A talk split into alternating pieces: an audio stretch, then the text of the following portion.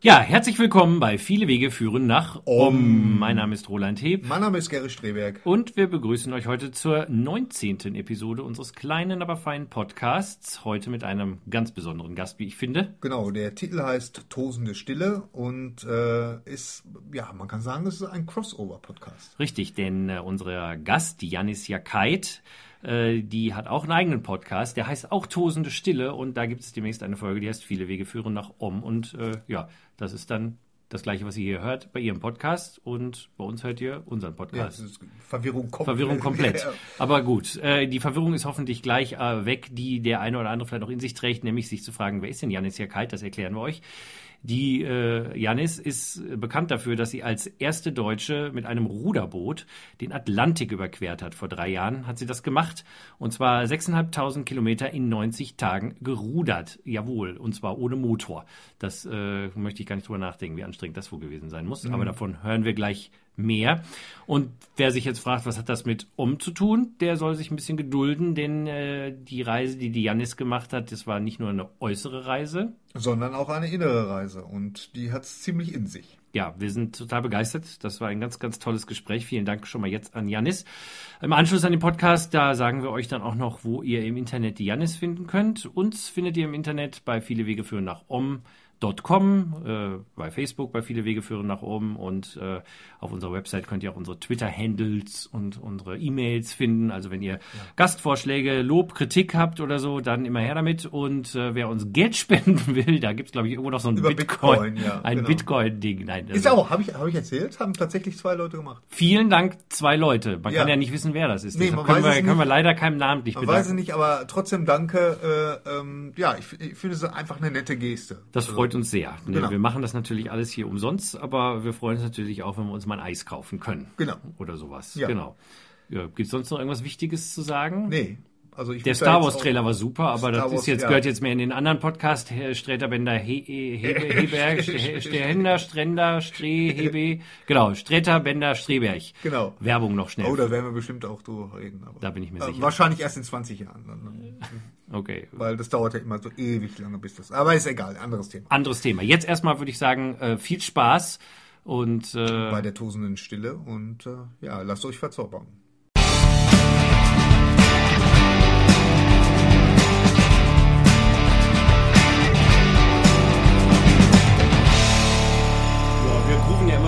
Entspannt in den, in den, ins Gespräch. Deswegen können wir einfach mal so äh, erstmal vielen Dank sagen, dass du dir Zeit nimmst für uns. Das ist super, dass das endlich geklappt hat. Und umgedreht, ne? Passt. nee, wirklich, das ist ja äh, großartig. Also ähm, ich habe in letzter Zeit auch diverse Interviews noch mit dir schon mal gehört. So, und äh, ja, ich glaube, du bist auf jeden Fall ein perfekter Gast für unseren Podcast. Genau. Habe ich so schwer das Gefühl. Ja. Genau. Also wenn einer einen Weg nach Om gesucht und gefunden hat, dann bist du das. Das äh, ist die Frage, ja. Es, es, gibt ja viele Wege nach oben, ne? Ja, das stimmt. Ja. Sozusagen. Wie kommst du da drauf? Einen habe ich gefunden, nee. Ja, ja. Ja, ich meine, können wir auch mal gleich. Äh, ich hatte heute noch mal auf den Blog geguckt von dir und ich fand ja perfekt eigentlich für den Einstieg einfach mal, weil wir müssen ja mit irgendwas anfangen. Ähm, warte mal, erstmal stellen wir dich vielleicht mal vor. Ja, genau. Also, mal vor. also äh, ja, wir haben heute zu Gast Janis Jakait. Atlantiküberquererin. Das finde ich klasse. Also wenn, wenn man so einen Titel hat, das finde ich, finde ich super. Er erinnert mich an Rex Kramer, Gefahrensucher. ja, das ist super. ja, Atlantiküberquererin. Sowas können wir nicht vorweisen. Ne? Vielleicht nee. Straßenüberquerer. Ich bin gerade beinahe vom Auto angefahren worden. Also nicht mal das schaffe ich so richtig. Ja. Aber, aber ganz ehrlich, nachdem ich äh, deine Webseite so ein bisschen studiert habe, würde ich, würde ich, ich würde so sagen, äh, Janice Jakait, äh, äh, Philosophin und Atlantiküberquererin so unbedingt so in diesem Ball, weil ja, also. Ich, ich finde ja, weil du dein Boot Bifröst genannt hast, kann man auch sagen Bifröst überquererin. Das ist auf vielen Leveln, glaube ich, auch eine ganz gute. Ach so, okay. Die haben letztens haben sie geschrieben rudernde Philosophin und stille Sucherin. Das fand ich schön. Auch nicht ah, ja, das ist auch schön. Ja. aber, aber in einem deiner letzten Blogs hast du ja gesagt, das ist jetzt genug mit Rudern oder so, wenn ich das richtig gesehen habe. Oder wie war das? Es war vorher schon genug mit Rudern. Ähm. Aber bevor wir zum Genug mit Rudern kommen, sollten wir vielleicht den Hörern kurz mal drei, vier Sätze äh, zu dir sagen. Also ähm, ich glaube, so das wofür dich, wenn dich Leute kennen, am meisten kennen werden, ist eben, dass du die erste Deutsche bist, die mit einem Ruderboot den Atlantik überquert hat. Und das war, wenn ich das richtig im Kopf habe, so vor drei Jahren ungefähr. Ist das richtig? Mhm, war genau im Jubiläum jetzt. Am 23.11. bin ich aufgebrochen, 2011. Wow. Okay, dann herzlichen Glückwunsch. Ja, genau. genau. Und du bist halt ganz alleine in einem Ruderboot. Da kannst du uns gleich natürlich ein paar Details zu erzählen. Äh, 6.500 Kilometer gerudert. Hast dafür drei Monate gebraucht, 90 Tage, wenn ich das richtig äh, verstanden habe. Und ja, äh, hast da eine ganze Menge erlebt im Inneren, im Äußeren und ähm, darüber reden wir heute sicherlich auch. Aber ähm, das war ja nicht, äh, sag ich mal, deine Ankunft auf der anderen Seite des Atlantiks war ja nicht das Ende deiner großen Reise, sondern danach ging es ja noch weiter, wenn ich das richtig verstehe. Und auch darüber möchten wir gerne reden. Mhm. Und äh, ja, vielleicht erzählst du uns einfach mal, also vielleicht ich hatte auf dem Blog diesen einen Satz gefunden, es gibt nur einen Weg in die Stille für den Control-Freak-Kopf. Vertrauen, Demut, Loslassen. Hier und jetzt. Denn es ist jetzt, jetzt und hier ist hier. Wir müssen gar nichts tun. Wir müssen nicht auf den Urlaub oder die Rente warten, um frei zu sein. Wir müssen in kein Kloster und nicht mal meditieren. Jetzt setze ich den Satz mal vor. Wir müssen eigentlich auch nicht 6.500 Kilometer rudern, aber du hast das doch gemacht. Jetzt erzähl uns doch erstmal, warum. Ja, das ist ein bisschen verrückt. Ähm, ich glaube, man muss manchmal doch über den Ozean rudern, um festzustellen, dass man gar nicht darüber rudern muss, um glücklich zu sein. Das ist ein bisschen absurd, ne? Absolut, wir müssen uns anstrengen. Ja, genau. Ich glaube, das ist in, in allen spirituellen Wegen so ein bisschen die Essenz. Mhm. Wir müssen uns so lange anstrengen, bis wir nicht mehr können und dann sind wir endlich da das ist so ein bisschen wie im Buddhismus, die, die versuchen immer, oder die sagen, wir leiden, weil wir begehren und dann begehren sie das Nicht-Begehren. Oder dann sagen die, wir müssen loslassen, um frei zu sein, aber um loszulassen, müssen wir permanent achtsam sein. Und dieses absurde Spiel macht man so lang, bis man irgendwann ausbrennt. Und ein Freund von mir sagte vor ein paar Wochen einen schönen Satz, er hat so lange meditiert, bis er eine Hirnhautentzündung bekommen hat. Oh. Ja. Und ich fand diesen Satz einfach ähm, bringt es auf den Punkt. Wir machen dieses absurde Spiel, diese Suche nach Glück, die Suche nach dem Hier und Jetzt so lang, bis wir zusammenbrechen und merken, wir sind schon längst da. Hm. Ja, kann ich genauso unterschreiben. Also ähm, ja. ich war, als ich jetzt, äh, du hattest das ja auch ähnlich schon mal anders formuliert, als ich das gehört habe, ich nur gedacht, ja, exakt genau so ist es. Das ist so perfekt. Das habe ich auch selten, sagen wir mal, in dieser man muss ja auch sagen, ein bisschen äh, radikalen Prägnanz gehört. Also dieses mhm. äh, Zusammenbrechen, zumindest mal so auf den ersten Blick, klingt das ja jetzt auch nicht so prickelnd. Also auch nicht das, was man vielleicht normalerweise mit dem spirituellen Pfad äh, äh in Verbindung setzt. Ich mache was so lange, bis ich nicht mehr kann, bis ich zusammenbreche. muss nicht ja, so sein, nee, nee, nee natürlich muss loslassen nicht, aber, halt, ne? Einfach mal loslassen und äh, nirgends mehr hinwollen. Und äh, für viele ist leider das Loslassen immer der Moment, in dem sie zusammenbrechen. Das kann natürlich sein, wenn ich eine Diagnose kriege, ich habe Krebs oder ich habe einen Autounfall oder ich verliere meinen Partner. Solche Schicksalsschläge sind es dann in der Regel, äh, in der Regel, wo wir loslassen. Das muss natürlich nicht so heftig sein, aber manche Kontrollfreaks, so wie ich, brauchen halt diesen Zusammenbruch, ansonsten begreifen sie es einfach nicht. Ja, ich glaube, da sind wir uns ähnlich. Mhm. ähm, ja, aber du bist dann, äh, ja, irgendwann warst du dann so weit, dass du gesagt hast, okay, ich muss jetzt diese Reise antreten. Wie, wie ist es denn dazu gekommen? Also, dass du sagst, äh, ich meine, das ist ja sehr, auch generell nochmal ungewöhnlich. Normalerweise sagt man jetzt vielleicht, keine Ahnung, ich gehe jetzt ins Kloster oder was auch immer, aber zu sagen, ich ruder jetzt mal über den Atlantik, also da muss man erstmal drauf kommen. Ich denke, das war schon eher so eine Flucht. Ich ähm, habe über Jahre versucht, glücklich zu werden, still zu sein, irgendwie mich selbst zu finden und war da sicher auch im Kloster auf, auf meinen verschiedenen äh, Wegen und ich habe an Festland, glaube ich, einfach alles probiert, um glücklich zu werden und habe dann, ich weiß nicht genau, es hat einfach gepasst. Ich dachte, ich muss vielleicht doch mal so ganz in die Einsamkeit. Und das geht halt nicht, wenn du den, den St. Jakobsweg läufst oder dich irgendwie zwei Wochen in ein Kloster sperrst. Das muss schon mal richtig sein. Und mir schien einfach so, es waren ja vier Monate geplant auf dem Ozean. Das schien mir lang genug, das schien mir einsam genug und das schien mir einfach genug Zeit, um mich mit mir selbst zu beschäftigen, weil ich auch irgendwie doch das Gefühl hatte, das Problem liegt scheinbar wirklich nur bei mir. Es heißt ja so schön, ne? Glück ist eine Frage der Einstellung und nicht der Umstände. Mhm, ja. Also musste ich mal an meiner Einstellung etwas ändern und dazu musste ich mich mit mir selbst beschäftigen. Ja. Aber äh, ich meine, du hättest ja auch theoretisch in irgendeine Berghütte gehen können. Ich meine, der der äh, Ozean, das ist ja, das ist ja äh, erstmal ähm, ist das ja nicht für uns gemacht, für uns Menschen. Wir haben ja da eigentlich nichts zu suchen irgendwie. Und äh, ähm, äh, ähm, hatte ich da diese, ähm, ja, weiß ich nicht, diese, diese, diese potenzielle Gefahr, ich meine, dass da dein, dein Leben ja auch äh, täglich praktisch auf dem, auf dem Spiel steht, hat dich das gereizt oder hast du das gar nicht so gesehen oder ähm, wie war das? In der, in der Reflexion würde ich heute sagen, und ich denke, das kennt ihr bestimmt auch, wenn man so ein Kontrollfreak ist, bringt man sich unbewusst ja doch immer wieder in Situationen, die man nicht kontrollieren kann. Man will ja manchmal insgeheim mhm. doch so Momente, wo man einfach die Kontrolle verliert. Und ich denke, das war ähm, bei dem Ruder natürlich ganz präsent, denn du legst da ab an dem Steg. Es gibt keinen Rückweg. Wenn du mal auf dem Ozean bist, kann dich da kein Flugzeug mehr holen und kein Hubschrauber. Und du kannst nicht abbrechen, du musst. Und ich glaube, das ist heute in der Reflexion für mich äh, so eine Verzweiflungstat ge gewesen, um mich endlich mal in eine Situation zu bringen, in der ich mit meinem Verstand, mit meinen mit meinem Kontrollwahn nichts mehr machen kann. Ich wollte tatsächlich mich in eine Situation bringen, in der ich, glaube ich, ja, nicht mehr kann und irgendwann mal loslasse. Ich, aber das macht man ja nicht bewusst, man macht das ja ein bisschen unbewusst, ne? Genau, das hast du nicht geplant in dem Sinne. Das war jetzt nichts, was du, als du aufgebrochen bist, sozusagen schon dir überlegt hast, sondern das ist jetzt, weil du es sozusagen durchgemacht hast, wie man ja auch in deinem Buch Tosende Stille, was seit ein paar Monaten auf dem Markt ist, äh, lesen kann, äh, weil du das durchgemacht hast. Und jetzt weißt du das, aber vorher war dir das nicht bewusst. Ist es richtig? Oder? Das sind ja also Bauchentscheidungen, die wir treffen. Mhm. Wir wissen ja oft nicht, warum wir die wirklich wichtigen Dinge im Leben machen. Du mhm. siehst einen Menschen, du liebst den ja. und dann bleibst du 20 Jahre mit dem zusammen. Äh, wenn ich dich jetzt fragen würde, weißt du, warum du mit dem zusammen bist? Ne? Genau. Ich denke, die wirklich essentiellen Dinge planen wir nicht. Und das, das, das ist einfach, da kommt ein Gefühl meist dazu.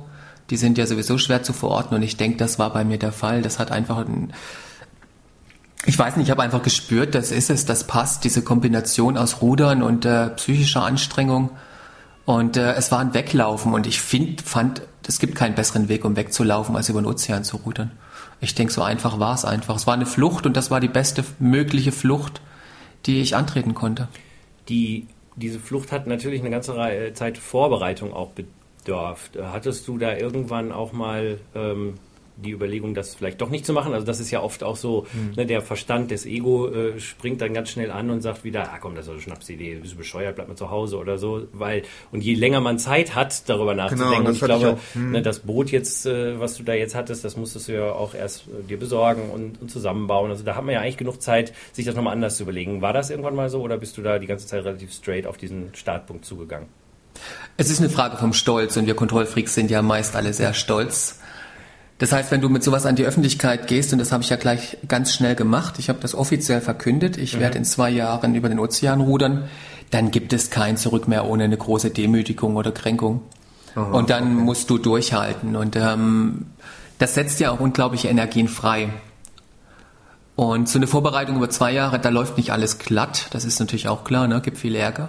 Ja. Aber es gibt eben auch viele positive Dinge, die man ähm, erlebt. Und so hechtet man eigentlich so von Euphoriewelle zu Euphoriewelle, nimmt das Negative einfach mit, aber am nächsten Morgen passiert wieder was Gutes und irgendwann sind einfach die zwei Jahre rum und dann stehst du am Steg und alles ist fertig zum Start. Das ist ähm, das. Und du hast, du hast vieles dann ja auch äh, zurücklassen müssen, eigentlich. Also, eigentlich mal, alles, ja. Eigentlich mhm. alles. Weil, mhm. Ich meine, sag mal, beschreib vielleicht mal ganz kurz so diese Situation mit dem Boot. Also beschreib mir erst das Boot. Also da, wo du drei Monate lang hast du ja auf einem sehr kleinen Raum gelebt, mit dir ganz alleine, beziehungsweise noch mit, mit dem, was das Meer so äh, hergibt. Aber äh, beschreib doch mal, wie das aussieht, was da drin war. Wie muss man sich das vorstellen? Also das Boot ist etwa sieben Meter lang gewesen. Das hört sich viel an, aber ähm, wenn man es auf die Fotos äh, sich mal anschaut, ist es nicht viel.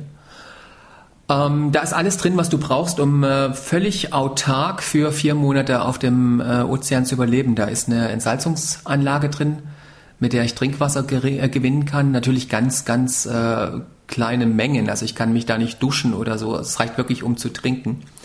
Es sind Lebensmittel dabei, es ist das technische Equipment dabei. Und äh, damit musst du natürlich auch erstmal lernen, umzugehen. Das ist auch Teil der, der Vorbereitung, da zwei Jahre lang das Ganze Equipment zu studieren. Ich muss ja dazu sagen, ich bin vorher noch nie auf dem, auf dem Ozean gewesen. Also ich habe keine Wassersporterfahrung.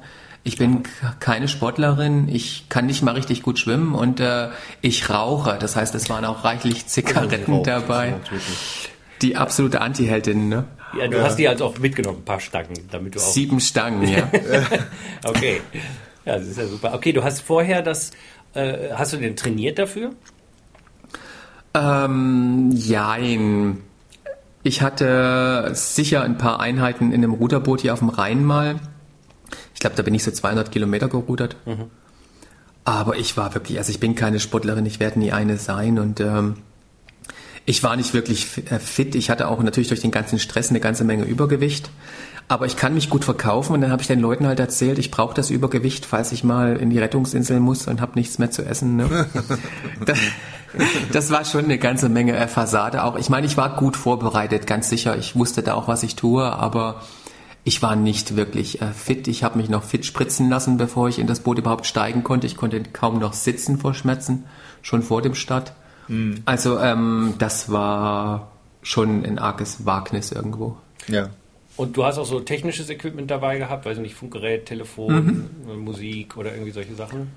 Genau, also es war natürlich, äh, es, es, gibt gewisses Equipment, das musst du mitnehmen, sonst lassen die dich gar nicht aus dem Hafen. Mhm. Wenn ich da kein Telefon dabei habe, kein Satellitentelefon und kein äh, Kommunikationsequipment, wird, wird die Küstenwache mich einfach wieder wegfangen. Ja, das ist ja auch fahrlässig, weil du musst ja Eben, mit ne? anderen Wasserreisenden genau. kommunizieren können. Mhm. Und ähm, das muss man natürlich beherrschen. Das ist eine, eine, eine, ganze Menge, was man da verstehen muss. Auch die, die Navigation auf, auf hoher See ist ja nicht so einfach. Ne? Und ähm, ja, das ist äh, voll gepackt gewesen. Das Boot hat, ich glaube, fast eine Tonne gewogen am Start. Das ist ja natürlich auch eine ganz schöne Masse, die man dann bewegen muss. Hm. Aber es war wirklich alles dabei und wirklich klassisch Kontrollfreak. Ich habe versucht, jede Eventualität ähm, vorzuplanen und zu überlegen, was könnte alles schiefgehen. Aber wie uns ja das Leben dann immer wieder beibringt, man kann nicht alles berechnen und am Schluss braucht man von dem, was man plant, ganz wenig und manch anderes hätte man vielleicht besser mitgenommen, aber äh, ich habe wirklich versucht, perfekt alles äh, vorzubereiten und äh, habe aber manche Key Facts einfach völlig aus dem Auge gelassen und ich denke, das körperliche Training ist sicher eins davon, ja. Ja, der Mensch plant, Gott lacht, heißt es doch, glaube ich. Das passt, ja, so ist es auch wirklich. Gut, das heißt, dann hattest du halt äh, dich zumindest so weit vorbereitet, dass du äh, ausgerüstet warst und es konnte dann losgehen. Ähm, also das erste Kapitel gleich in deinem Buch, da äh, muss ich zugeben, da war mir schon vom Lesen her total schlecht. schlecht. Ja, das stimmt.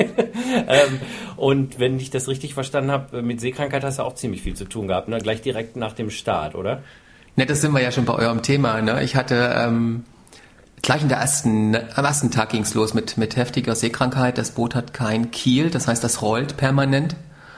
Und ich hatte nichts gegessen, der ganze Stress, da kommt alles zusammen und äh, mir war einfach so schlecht und äh, ich weiß nicht, wer das kennt, Seekrankheit, das geht ja auch unwahrscheinlich auf die Psyche. Ne? Man, hm. Ich kenne das nur von, von Überfahrten damals mit meinen Eltern von, von irgendwie Ostende nach Dover. Da habe ich ja, auch schon ja, immer ja, gekotzt ohne Ende. Ich kann, also ich kann überhaupt nicht aufs Wasser. Also da muss ich zugeben, allein der Gedanke, der furchtbar. Es ist eine Katastrophe einfach gewesen. Und was habe ich gemacht? Ich habe mir solche ähm, Pflaster hinter die Ohren geklebt und da gibt es noch diese klassische Reisetabletten mhm. gegen, diese, gegen diese Reisekrankheit. Und wenn du aber dauernd dich übergibst und dir schlecht ist, du weißt ja gar nicht mehr, wie viele Tabletten hast du genommen, wie viele wirken schon, ne? nimmst du noch eine, nimmst du keine. Mhm. Und ich hatte ja schon ganz am Anfang den Trip meines Lebens, weil ich eine Überdosis schlichtweg an diesen ganzen Medikamenten hatte. Hm, okay. Und zeitgleich noch Seekrankheit, so vermischte sich das alles. Plus die und extreme Situation an sich. Ne? Ich meine, du hattest dich ja dann, haben wir gerade kurz angedeutet, du musstest dich ja von allem lösen, was dein normales Leben bis dahin war. Ähm, weiß ich nicht, Freunde, Verwandte, Partner, mhm. äh, alles, wenn ich das, ne, ist ja so gewesen. Ein klassisches Leben. Also ich hatte einen Job, ich habe mich danach selbstständig gemacht auf der Suche nach Freiheit, das heißt ja auch Freiberuf, ne? Genau, ja, ähm, dann lernst du aber nur die Freiheit, halt nicht zu wissen, wie viel Geld du jeden Monat hast. Ja, das ist auch eine schöne Freiheit. also ich hatte klassisches Leben, Freunde, Partnerschaft, Familie, alles und das hatte ich zurückgelassen und befinde mich dann eben in so einem Zustand, wo du völlig überfordert bist mit den, mit den Wellen, mit dem Wind. Ich kannte das ja alles gar nicht und wenn du plötzlich in der ersten Nacht schon vier Meter Wellen hast, ähm, wird dir erstmal rapide klar, wie, wie verrückt das ist, was du hier machst. Mhm. Und jetzt heißt es ja immer, wenn man, wenn man irgendwelche, auf irgendeinen Trip geht, Drogentrip, das Entscheidende ist das Set und Setting, ne? Ja. Und ich hatte da draußen natürlich das äh, schlimmste Set und Setting, was man sich vorstellen kann. Und dann hast du natürlich den Trip deines Lebens damit. Scopolamin heißt ja dieses, dieser Wirkstoff gegen die Seekrankheit. Und das ist ja eine Substanz, die du in Tollkirschen, Engelstrompeten hast. Das ist ja ähm, Ist das nicht auch das Wahrheitsserum? Fällt mir gerade so ein. Wenn ich mich Genau. Ich glaube, sie hat damit doch auch experimentiert. Unter anderem, ja. ne, Spionen dazu zu kriegen, die Wahrheit zu sagen. Ich glaube, das ist auch Skopolamin. Es ist ein Delirant. Das heißt, ähm, ich weiß nicht, ihr kennt ja nun mittlerweile, denke ich, so ein bisschen die Ayahuasca-Welt und ich glaube, 5 Meo habt ihr auch schon. Ich Ja. irgendwas gehört? Ir- Irgendjemand hat Kröten geleckt von euch. Nee, ich habe ja, ich, hab grün geraucht. Ach, geraucht, vaporisiert, ja. Das ist ähnlich wie das, das, das Jopo, glaube ich, dann das äh, 5 Meo, ne? Genau. Ähm, das äh, Scopolamin wirkt ein bisschen anders, weil es ein, als Delirant, wie soll ich das beschreiben? Die Halluzinationen, die du da bekommst, sind so real, dass du sie nicht mehr von, von der Realität hier unterscheiden kannst. Und äh, wenn du auf Ayahuasca bist, ähm, bist du A nicht präsent, du bist ja in einer ganz anderen Welt und ähm, machst auch keine dummen Sachen. Wenn aber sich die Realität mit den realen Halluzinationen mischt, weißt du plötzlich nicht mehr, was, wie soll ich das beschreiben? Ähm, weißt du, da sind plötzlich Leute bei dir an Bord und die, die sind so real, dass du nicht sagen kannst, die sind eine Halluzination. Oder das klassische Beispiel bei, bei Scopolamin, die Leute rauchen dann, stecken sich eine Zigarette an und plötzlich ist die Zigarette weg. Dann Ah. denken die sich, hä, was ist jetzt los? Stecken sich die nächste an und stecken sich die nächste an und brauchen eine Schachtelweise und können keinen einzigen Zug machen, weil jedes Mal, wenn sie ziehen wollen, ist die Zigarette weg. Die wissen nicht, was damit passiert und äh, das ist, ist ein ganz eigener Zustand, den ich ähm, heftiger finde, auch auch äh, physisch anstrengender finde, weil natürlich auch das die, äh, die, die Nebenwirkungen auf dem, auf dem Körper sind äh, einfach gigantisch. Du hast ähm, wahnsinnig hohen Blutdruck. Die, die Blutgefäße ver, verkleinern sich, glaube ich. Ähm, die, die Augen verändern sich, deine Pupillen verändern sich und du, du bist mit dem Licht dann total überfordert. Und das vermischt sich alles zu einem Zustand und das ist extrem unangenehm. Das glaube ich. Ja, vor allen Dingen eben, wenn dann eben die Frage nach dem, was ist real, äh, plötzlich sich schwer stellt, ne? weil dann eben das nicht mehr voneinander zu unterscheiden ist. Das ist natürlich äh, sehr. Na, wir, wir kennen das ja, ne? wenn, der, wenn du so einen normalen Trip hast, am Anfang die, die erste Hürde, die immer kommt, ist die große Angst, ne? diese Angst loszulassen. Und erst wenn du durch diese Phase durchgehst, dann äh, öffnet sich dieses Bewusstsein so wunderbar. Wenn du aber ähm, so schon mit, mit Panik, ich, ich hatte ja richtige Panikattacken da draußen, ne? und äh, du wirklich um dein Leben fürchtest und du befindest dich in einem, in einem Seegebiet, wo, wo alle drei Minuten irgend so ein Tanker vor dir langfährt, der dich einfach äh, überfahren könnte, Ja. dann bist du so mit einer, mit einer Angst äh, konfrontiert, dass du gar nicht in diesen Zustand kommst, wo, wo du mal loslassen kannst, sondern der Trip wird einfach ein Horrortrip. Du bist permanent mit dieser Angst überfordert. Und äh, das ist äh, nicht, definitiv nicht angenehm, nee. Wie hat sich denn der Trip dann entwickelt? Also das war ja sozusagen dann gleich am ersten Tag oder so, ne? Weil Das war die erste Nacht, die ging's erste los. ne? Nacht. Das heißt, äh, ja, wie bist du damit umgegangen? Also ähm, wie hat sich das subjektiv angefühlt, was auch die Zeit betrifft und, und wie, ja, wie bist du da durchgekommen, sage ich jetzt mal? Was ist, ja, was Es ist, es ist relativ fragmentarisch, die Erinnerung. Das ist ja typisch bei, bei solchen Substanzen. Ich, ähm, Zeitgefühl hatte ich teilweise gar nicht mehr, nur ihr kennt es ähm, auch beim, beim Ayahuasca, es kommt ja meist in Wellen. Das heißt, du hast zwischendrin immer so einen Moment, wo du mal wieder im Hier und Jetzt präsent bist und du weißt, du hast irgendwas genommen, du weißt, du bist in der und der Situation und dann überspült dich die nächste Welle wieder. Und äh, so bist du immer mal wieder im Boot, guckst mal auf das Radar und versuchst mit irgendwelchen Schiffen zu kommunizieren, die dich gleich überfahren werden. Du versuchst zwanghaft irgendwie die Kontrolle zu behalten und dann merkst du schon wieder, oh, jetzt rollt's wieder an. Und äh, irgendwann, wenn sich das halt alles mischt, weißt du, du hast dann plötzlich sechs Finger oder dein dein Fuß hat äh, ist nur noch besteht nur noch aus Knochen. Du siehst wirklich deinen ganzen Fuß einfach nur noch Knochen und du kannst äh, du kannst das mit Logik nicht mehr erfassen und so vermischt sich das wieder. Du kriegst die nächste Panikattacke und dann bist du wieder sonst wo. Also dann fliegst du fliegst du irgendwo durch den durch Raum und Kosmos, während du äh, völlig vergisst, dass du in einem Boot sitzt und äh, gerade eigentlich ziemlich in einer gefährlichen Situation bist. Das ist schon abgefahren. Ja. Ähm, beendet hat sich das Ganze nach mehreren Stunden. Ich hatte mir dann irgendwann so ein Neuroleptikum gegeben. Da das äh, wirklich, ich war in, in so einer äh, Schiffszone, die, äh, wo sich so die, die Schiffe an Perlenschnüren aufsortieren, um nach Gibraltar zu, zu äh, fahren. Okay, das ist Und, so die äh, gute Art, äh, mit seinem kleinen Ruderboot Nee. seriös durchzufahren bei Nacht. Verrückt, ja. Also das ist wie eine Autobahn und du, du Ja. navigierst da drüber wie so eine Schnecke in Kältestache eigentlich. Und da musste irgendwie versuchen klarzukommen. Und da hatte ich mir halt so ein, ich glaube, Chlorpromethazin heißt das, ein Neuroleptikum gegeben, dass ich so schnell wie möglich irgendwie wieder klar werde. Mhm. Ähm, das dauert aber auch ein bisschen. Ich hatte mir eine ganze Menge noch an Beruhigungsmitteln gegeben. Weiß auch gar nicht mehr im Detail, was ich alles genommen habe, aber es war dann nach mehreren Stunden tatsächlich dann irgendwann, äh, es, es klang aus. Du bist dann in diesem Afterglow, aber dann kannst du ja relativ agieren wieder, du bist wieder handlungsfähig. Ja.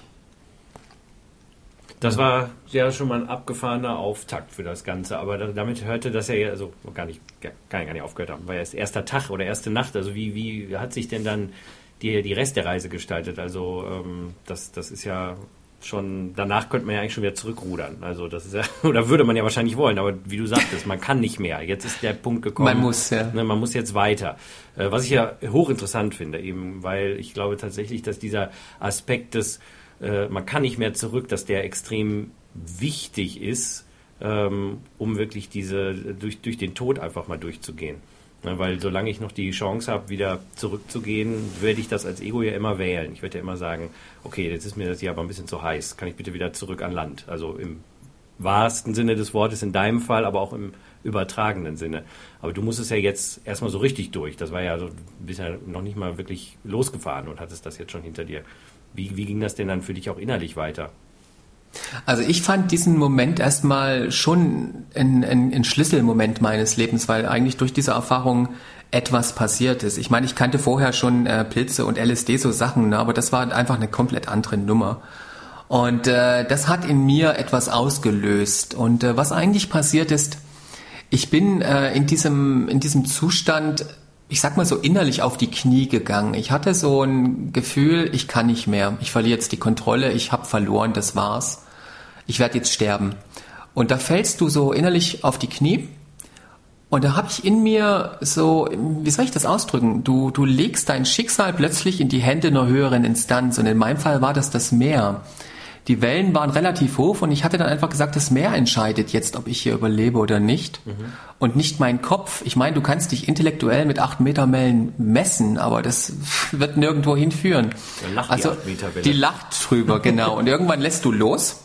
Und das hat ja eigentlich dann in diesem Zustand der Verzweiflung mit diesen Drogen, mit diesen Ängsten und mit dieser Panik, hat dazu geführt, dass ich losließ und einfach mein, mein, mein Schicksal in die Hände einer höheren Instanz gelegt habe und damit war plötzlich nicht mehr der Kopf dieser, dieser Kontrollfreak, dieser Richter und Henker über das Schicksal, sondern es war jemand anders. Ich glaube ja heute, es ist auch völlig egal, ob das das Meer war, ob das Gott ist, ob das dein Partner ist oder dein Kind. Aber es geht darum, einfach mal abzugeben. Ne? Mhm. Und für mich hat es tatsächlich, denke ich, das Meer gebraucht. Und dann ist etwas Verrücktes passiert. Ich bin ähm, mit diesem Loslassen plötzlich frei gewesen. Eine so unfassbare Freiheit, ähm, Glück, Liebe, ich kann das ja alles gar nicht beschreiben. Es war alles vergeben und alles war perfekt. Mhm. Ich war ganz im Hier und Jetzt. Ich hatte keine Angst mehr vor dem, was kommt. Und äh, dieser Zustand hat alles in den Schatten gestellt, ich, was ich vorher kannte an Glück. Und dann fängst du natürlich an, diesen Zustand ähm, erhalten zu wollen. Du willst wieder dahin. Und so stand natürlich diese Reise dann auch unter dem Stern. Ich wollte diese Freiheit wiederfinden und ich wollte sie permanent haben.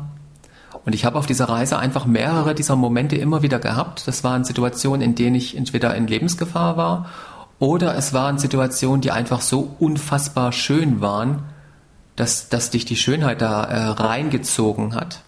Aber es waren halt immer wieder Zustände. Aber ich durfte sie oft genug auf dem Ozean ähm, erfahren, um äh, zu verstehen, worum es hier eigentlich geht und ähm, dass, dass es eine andere Welt gibt als diesen Alltag, als dieses Getriebensein. Und ich denke, ich habe da eine erste Lektion gelernt. Das war noch nicht die große Prüfung, aber es war die erste Lektion. Und ähm, ja, wie ich schon sagte, es gab schöne Momente, wenn du einem, einem Wal da ins Auge schaust zum Beispiel.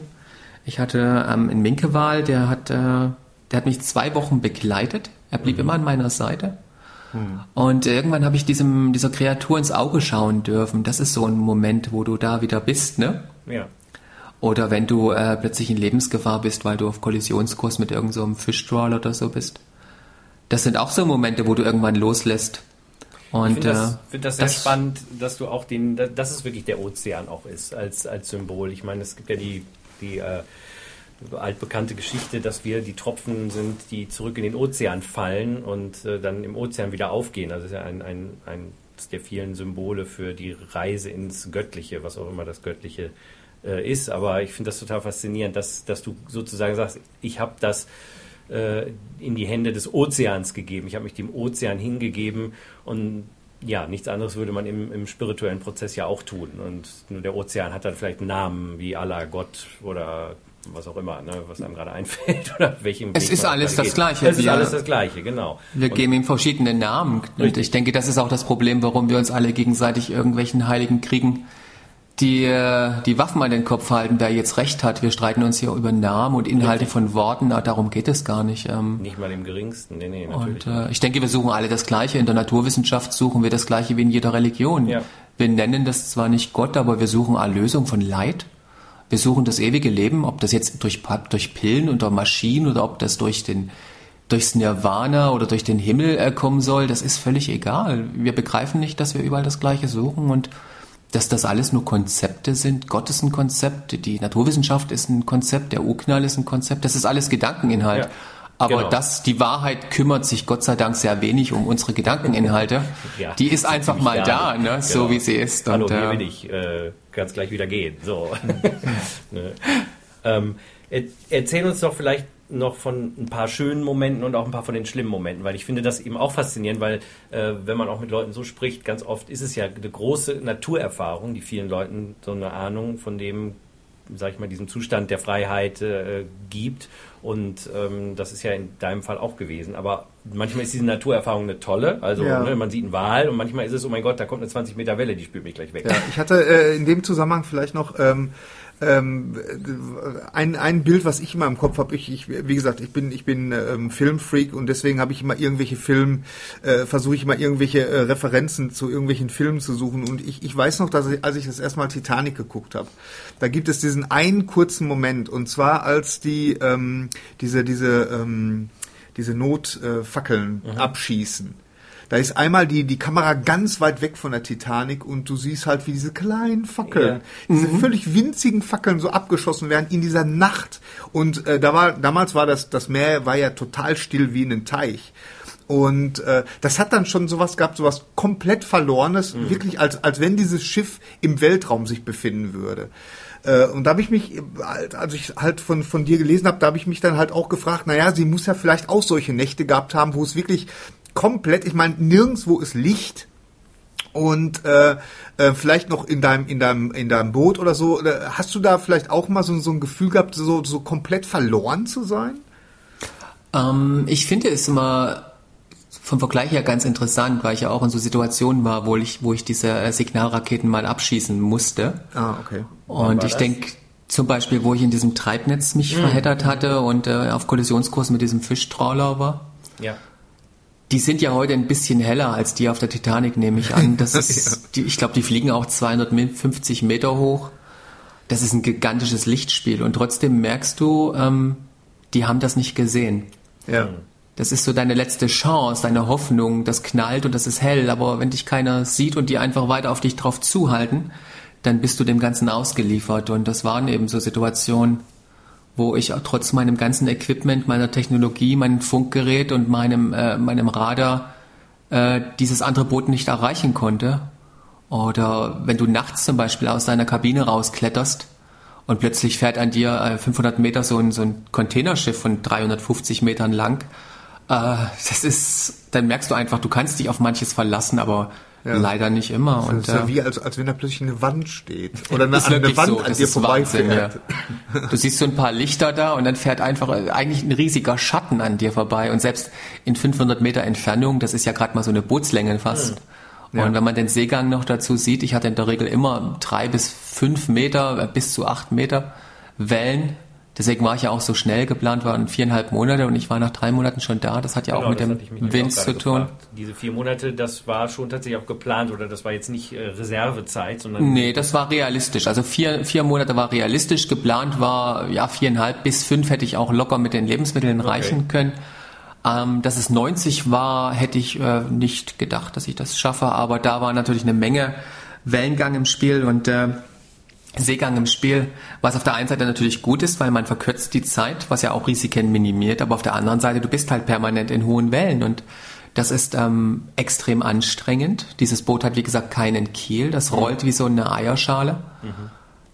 Das ist, äh, ist auch tough und du schlägst dich da auch permanent blau und äh, bist permanent, nicht, nicht wirklich noch schwer seekrank, aber dir ist dauernd schlecht, weißt du, und ähm, ja, es ist, ist ein Spagat, ob das manchmal besser ist, wenn man schneller rüberkommt und dafür ja. mehr Wind hat oder ob man länger bleibt und dafür eine ruhigere See hat.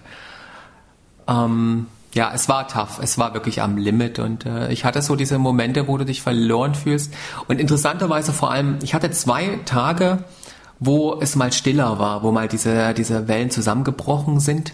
Das war in der Regel nach sehr heftigen Gewittern. Mhm. Also du hast so eine Nacht, da da haut's die Blitze einfach so neben dir ins Wasser. Das ist ja unvorstellbar, so ein Hochseegewitter. Ja. Und dann am Morgen wachst du auf und über Nacht hat der Wind sich über 360 Grad gedreht. Das ist ja üblich beim Gewitter. Und dann kommen die Wellen aus allen verschiedenen Richtungen gleichzeitig und dann löschen die sich aus. Mhm. Und dann steigst du nach dieser heftigen Gewitternacht aus deinem, aus deiner Kabine raus, guckst auf das Meer und es ist einfach spiegelglatt.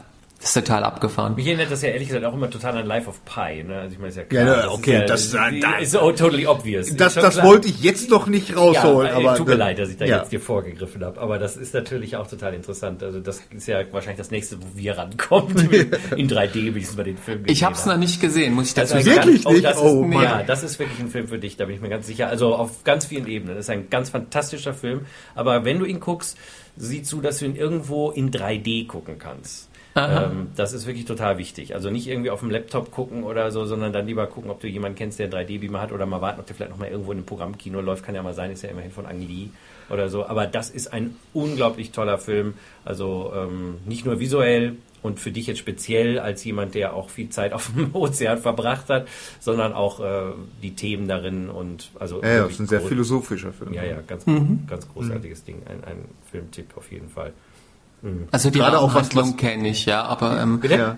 die Rahmenhandlung weiß ja. ich, äh, worum es geht, aber ich habe mir bewusst den Film äh, vorenthalten, weil ich dachte, das Risiko ist, wenn ich jetzt ein Buch schreibe und ich habe diesen Film immer im Hinterkopf, mhm. dann ähm, besteht die Gefahr, dass du dann sagst, nee, das darf ich jetzt nicht schreiben, dann denken die Leute, das habe ich aus dem Film oder so. Und ja. um das zu vermeiden, habe ich bestimmte Bücher, die einfach aktuell waren, nicht gelesen, bestimmte ah, Filme okay. nicht geschaut um gar nicht in diese Situation reinzukommen. Ich schreibe einfach mein Buch und äh, ob wenn da jetzt Parallelen drin sind, ist es so und wenn nicht, ist es nicht so. Also ja, das ist jetzt überhaupt gar nicht eine, eine das, das, ist einfach, das ist schon eine komplett andere Geschichte ja so, und so weiter. Ja. Aber es ist einfach nur, weil es, sagen wir mal, die visuelle Umsetzung als, ich habe das Buch auch gar nie gelesen, ich kenne halt wirklich nur den Film und da äh, sage ich habe ich so ein paar Bilder jetzt plötzlich aus dem Film kommen bei mir so ins Gehirn, während wir reden. Deswegen komme ich. Ja, ja, drauf, ja gerade also, das mit dem Wal. Ne? Gerade das mit dem Wal, aber auch diese Stille. Ne? Also das fand ich eine, eine ganz fantastisches Bild in dem Film. Äh, war, äh, dass er eines Nachts halt eben auf so einem ganz stillen Wasser war und die Sterne sich natürlich komplett im Meer gespiegelt haben und man wirklich dann, es war auch so gefilmt, ja, als dass er im Weltraum fliegt. Und dann kam ja auch so eine Visionssequenz, ja, ja, wie er durchs Weltall quasi fliegt, also sehr trippig auch. Und ähm, das, das deswegen war die Frage so ein bisschen auch nach solchen. Aber der, Momenten. der Wahlmoment war zum Beispiel auch in äh, äh, Castaway mit, mit äh, Tom Hanks. Ich meine, ich kann mir das gut vorstellen. Ich, ich meine, Wale, äh, unser einer, der keine Ahnung von Ozeanen hat, der denkt ja, da gibt es immer nur so ein oder zwei, aber das ist ja genau wie mit Haien, die sind ja überall. Ne? Und, und warum sollten die sich dann nicht auch mal interessiert nähern? Also ich sag mal, das war ja für den, Hai, äh, für den Wal wahrscheinlich auch spannend. Oh, was ist denn das da?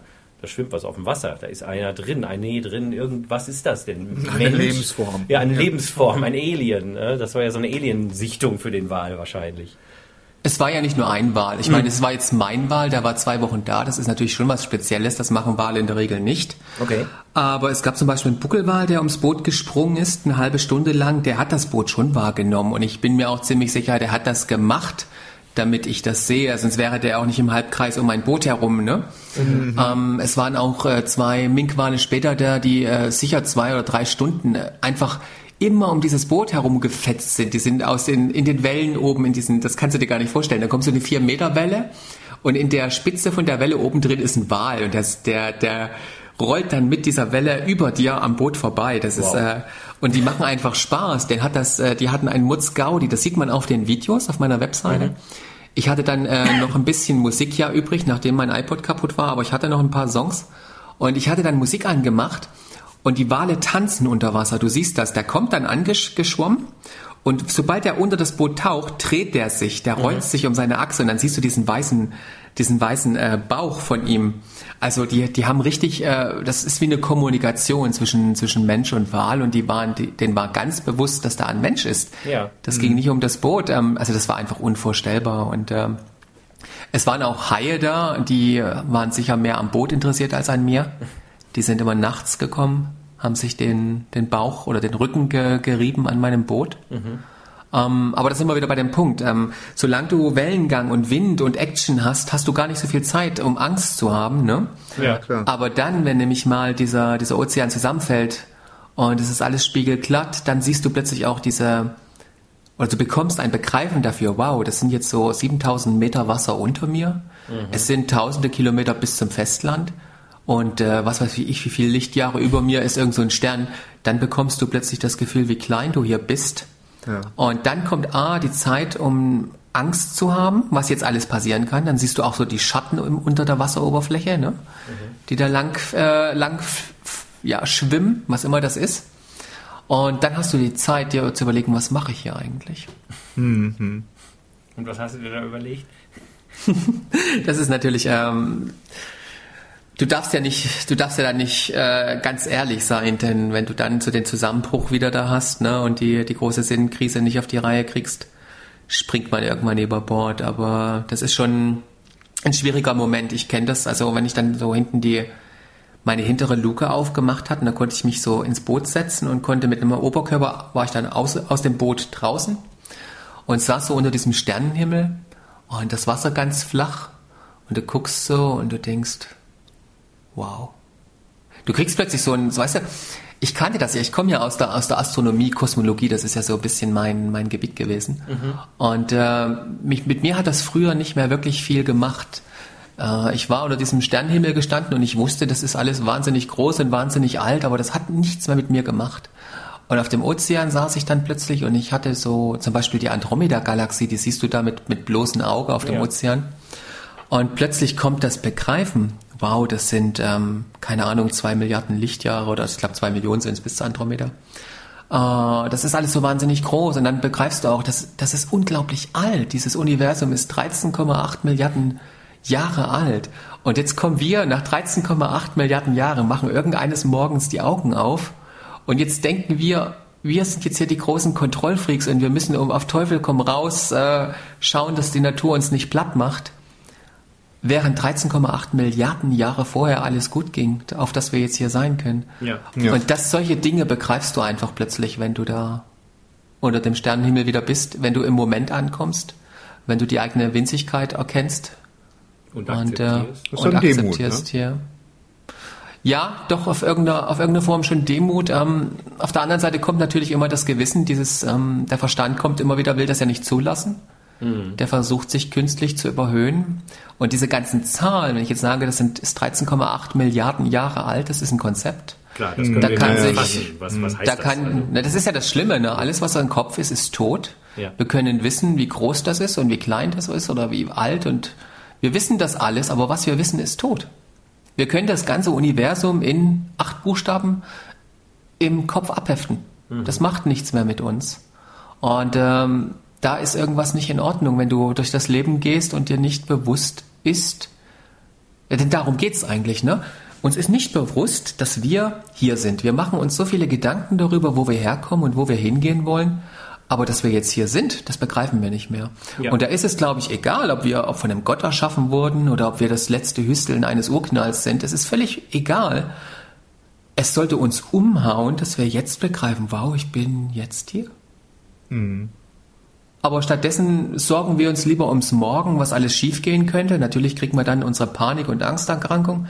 Oder wir bereuen, was wir gestern gemacht haben. Na, dann haben wir unsere Depression. Ich meine, ich kenne das ja alles. Ne? Da, da komme ich ja her. Das ist ja der Grund, warum ich auf dieses Meer geflohen bin. Genau, das, das hast du ja auch beschrieben. Also du hattest ja mit Depressionen zu kämpfen und ähm, warst eben ein, ein wissenshungriger Mensch, äh, also auf, eher, ich sag jetzt mal, intellektuell wissenshungriger Mensch äh, und, und konntest das Universum zumindest äh, theoretisch erklären etc. Und äh, ist es tatsächlich so, dass du vor dieser Reise, du hast jetzt gesagt, du äh, hast dich natürlich schon mit Klöstern, äh, vom, vom Kloster bis zum LSD irgendwie beschäftigt. Hattest du denn schon mal so äh, Ansätze dieses dieses Verstehens, ich sage ja immer so, bist du da schon mal ins Herz gerutscht, denke ich mal wahrscheinlich, und oder ist das tatsächlich erst so in dieser im vollen Impact angekommen bei deiner Reise über den Ozean? Es ist natürlich schwierig, das zu vergleichen. Ich sage immer, wir kennen immer nur das Glück, das wir kennen. Das ist ja das Dilemma. Deswegen kann ich anderen Leuten von meinem Glück erzählen. Wenn die das nicht kennen, mhm. kann man es nicht, äh, nicht, sich nicht vorstellen oder sich nicht abstrahieren.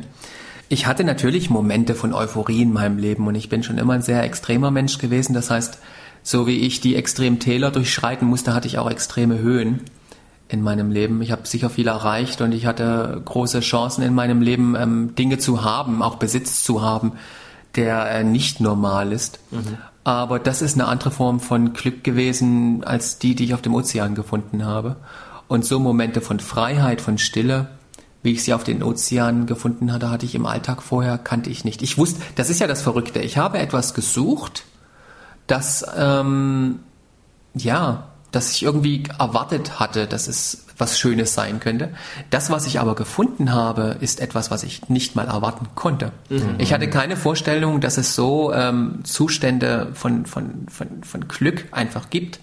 Und ähm, ich, ich, ich, ich mag das immer gern, wenn ich, wenn ich so diese Ayahuasca-Geschichten äh, mit, mit anderen Menschen teile. Die kommen dann oft und sagen, ja, wir haben gedacht, wir, wir, wir wissen, worauf wir uns da einlassen. Und dann habe ich zum ersten Mal diese Erfahrung gemacht und es hat alles in den Schatten gestellt, was ich vorher überhaupt erwarten konnte. Und so ist das halt tatsächlich, dass man eben es selbst erlebt haben muss, dann kann man es teilen, dann kann man, ähm, hat man eine Vorstellung davon. Aber ich hatte vorher keine Vorstellung, dass man so frei sein kann. Ich denke, das ist ja mit so vielen Dingen so, dass du wirklich die Erfahrung brauchst, sei das von Liebe, sei das Sex, sei das ein Kind kriegen. Das sind alles so Dinge, da kann man viel drüber lesen und, und äh, hören und sich erzählen lassen, aber man wird niemals, erst wenn man es selbst erlebt hat, dann, ah, okay, jetzt verstehe ich ungefähr, was, was äh, die Person X gemeint hat. Und ähm, dass diese größte Erfahrung, von der du ja eigentlich sprichst, also ich zumindest in meinem Verständnis ist das eigentlich so die größte Erfahrung, die der Mensch machen kann, äh, äh, ja, wenn man sie vorher nicht gehabt hat, dann, dann, man weiß zwar, es ist etwas da, was dich danach, was dich dahin zieht. Also ich glaube, das ist schon so der, die, die Grund, der Grundmotor in uns Menschen. Also diese Sehnsucht, dieser, dieser Pull mhm. nach, also zu dieser Erfahrung. Und das Problem ist aber, glaube ich, dass die allermeisten Leute gar nicht wissen, was sie da eigentlich zieht oder, oder auch, dass es überhaupt etwas gibt, was sie zieht, sondern sie, sie fühlen sich getrieben sie, und, und können das aber gar nicht einordnen. Und, und erst wenn man mal irgendwann da war, kann man, ah, okay, das ist damit gemeint. Ja. Das, das ist wie so ein Gravitationszentrum genau. eigentlich. Das ist unser innerster Kern. Ja. Und das Leben, glaube ich, ist, ähm, oder dieses Ego ist nichts als dieses Streben davon wegzugehen. Genau. Es also ist, die Zentri, wie heißt das? Es gibt, einmal gibt es die Zentrifugalkraft. Ne? Das Zentripedalkraft. Ja und, und, das Gegenteil ist die Zentripedal. Und wir müssen, also ich sag mal, wir bewegen uns immer in der Zentrifugalkraft, obwohl wir uns eigentlich mal einfach nur umdrehen müssten. Wenn wir nämlich Zentripedal sind, dann kommen wir in der Mitte an. Ja, aber es ist ja der einzige Weg, wie es funktionieren kann, denn äh, wenn alles so ist, wie es ist, wenn du einfach mal alles so sein lässt, ist ja alles perfekt, ne? Mhm. Das Leid entsteht ja, weil ich was anderes will als das, was ich jetzt habe. das ist der Nur, Haken. das ist der Haken. Wenn ich alles, wenn ich alles so lasse, wie es ist, brauche ich keinen Verstand. Dann muss er nicht Richter und Henker über das Schicksal sein, ne? Dann ist er vielleicht ein kreatives Werkzeug, aber das will der ja nicht mehr sein. Nee, nee. Und so ist der Verstand eigentlich nichts als Begierde. Der Verstand möchte immer an dem, was ist, etwas ändern. Mhm, Deswegen lebt der Verstand auch immer in der Zukunft. Mhm. Und äh, so kannst du mit dem Verstand nie ins Hier und Jetzt kommen.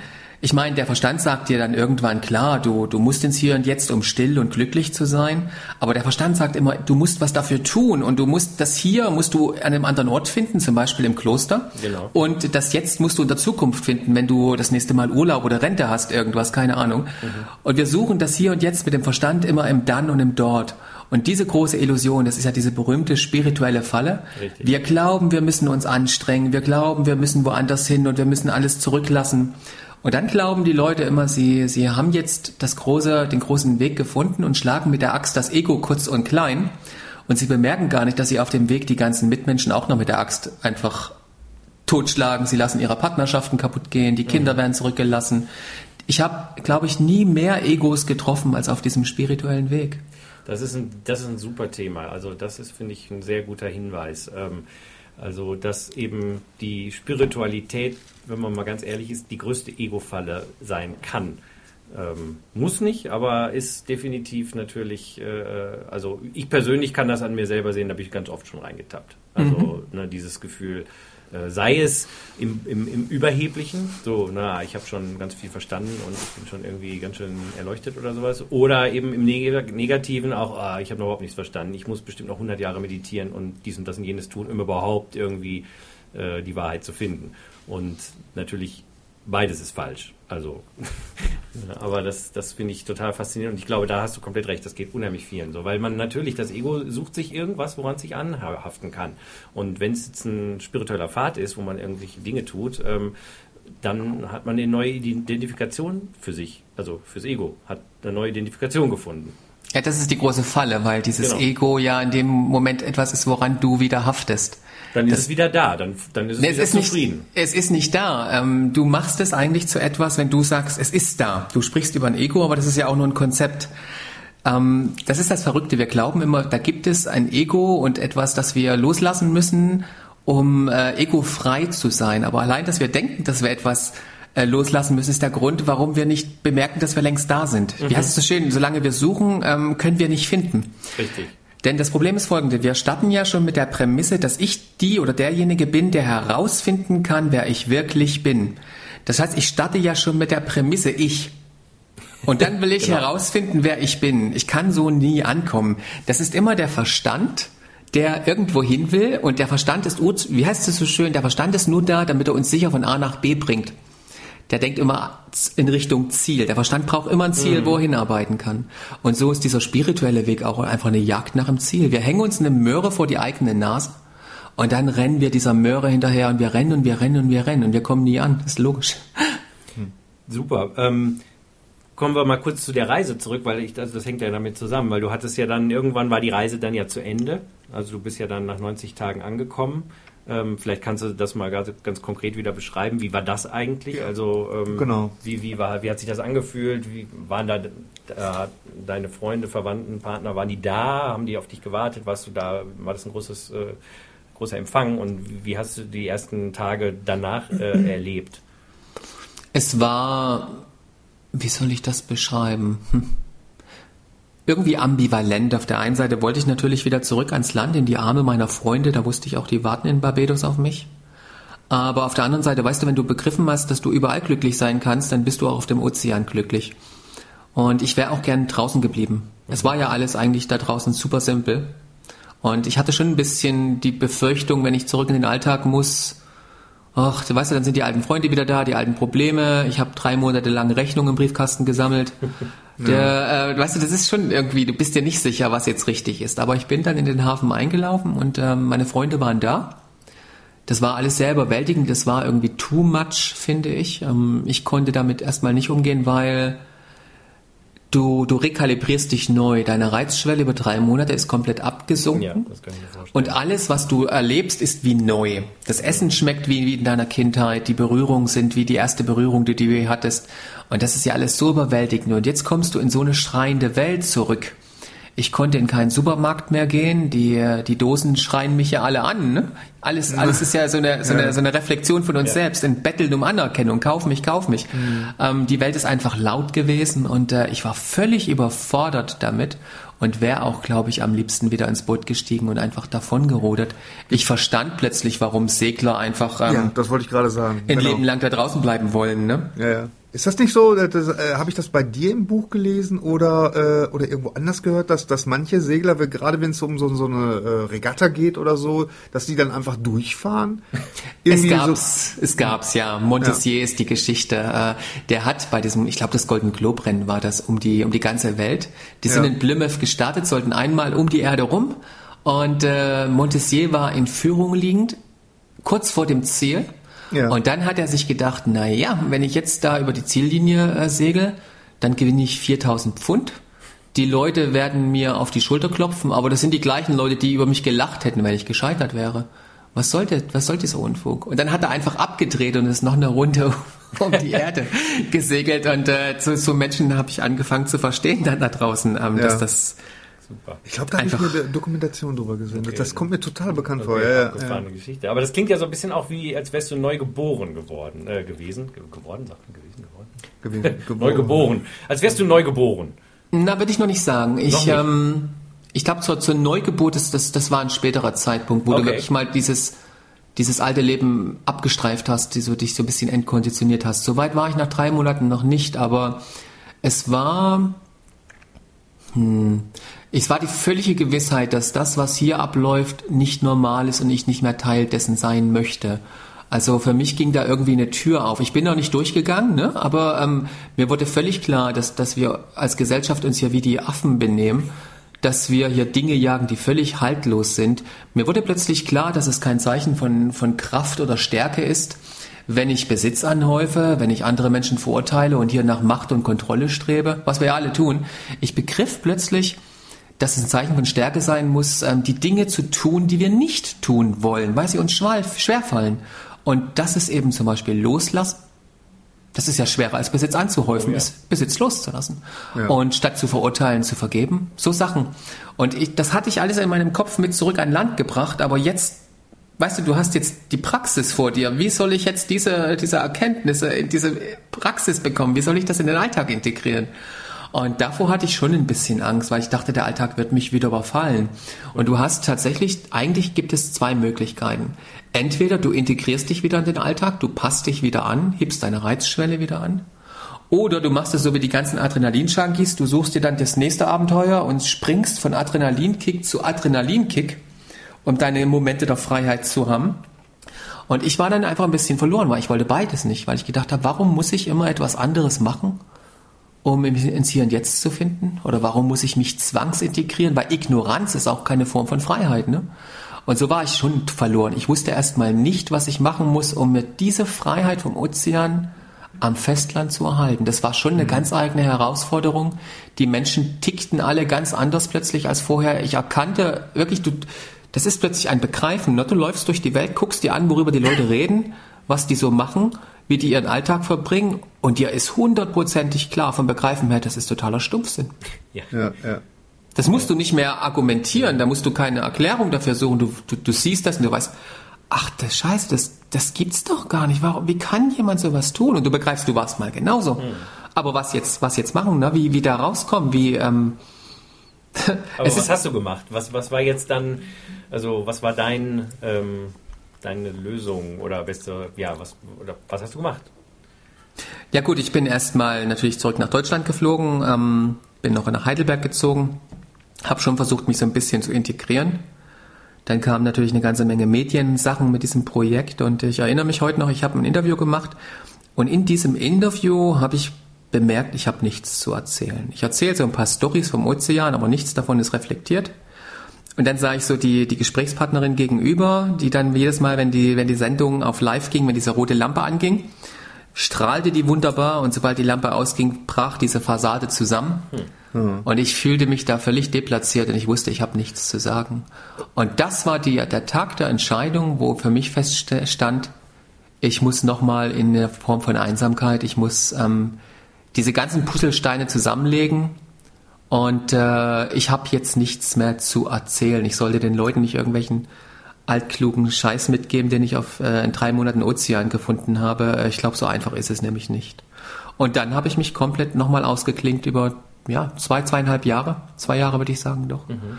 Und ähm, habe versucht, diese Momente des, des äh, Ozeans wieder zu jagen.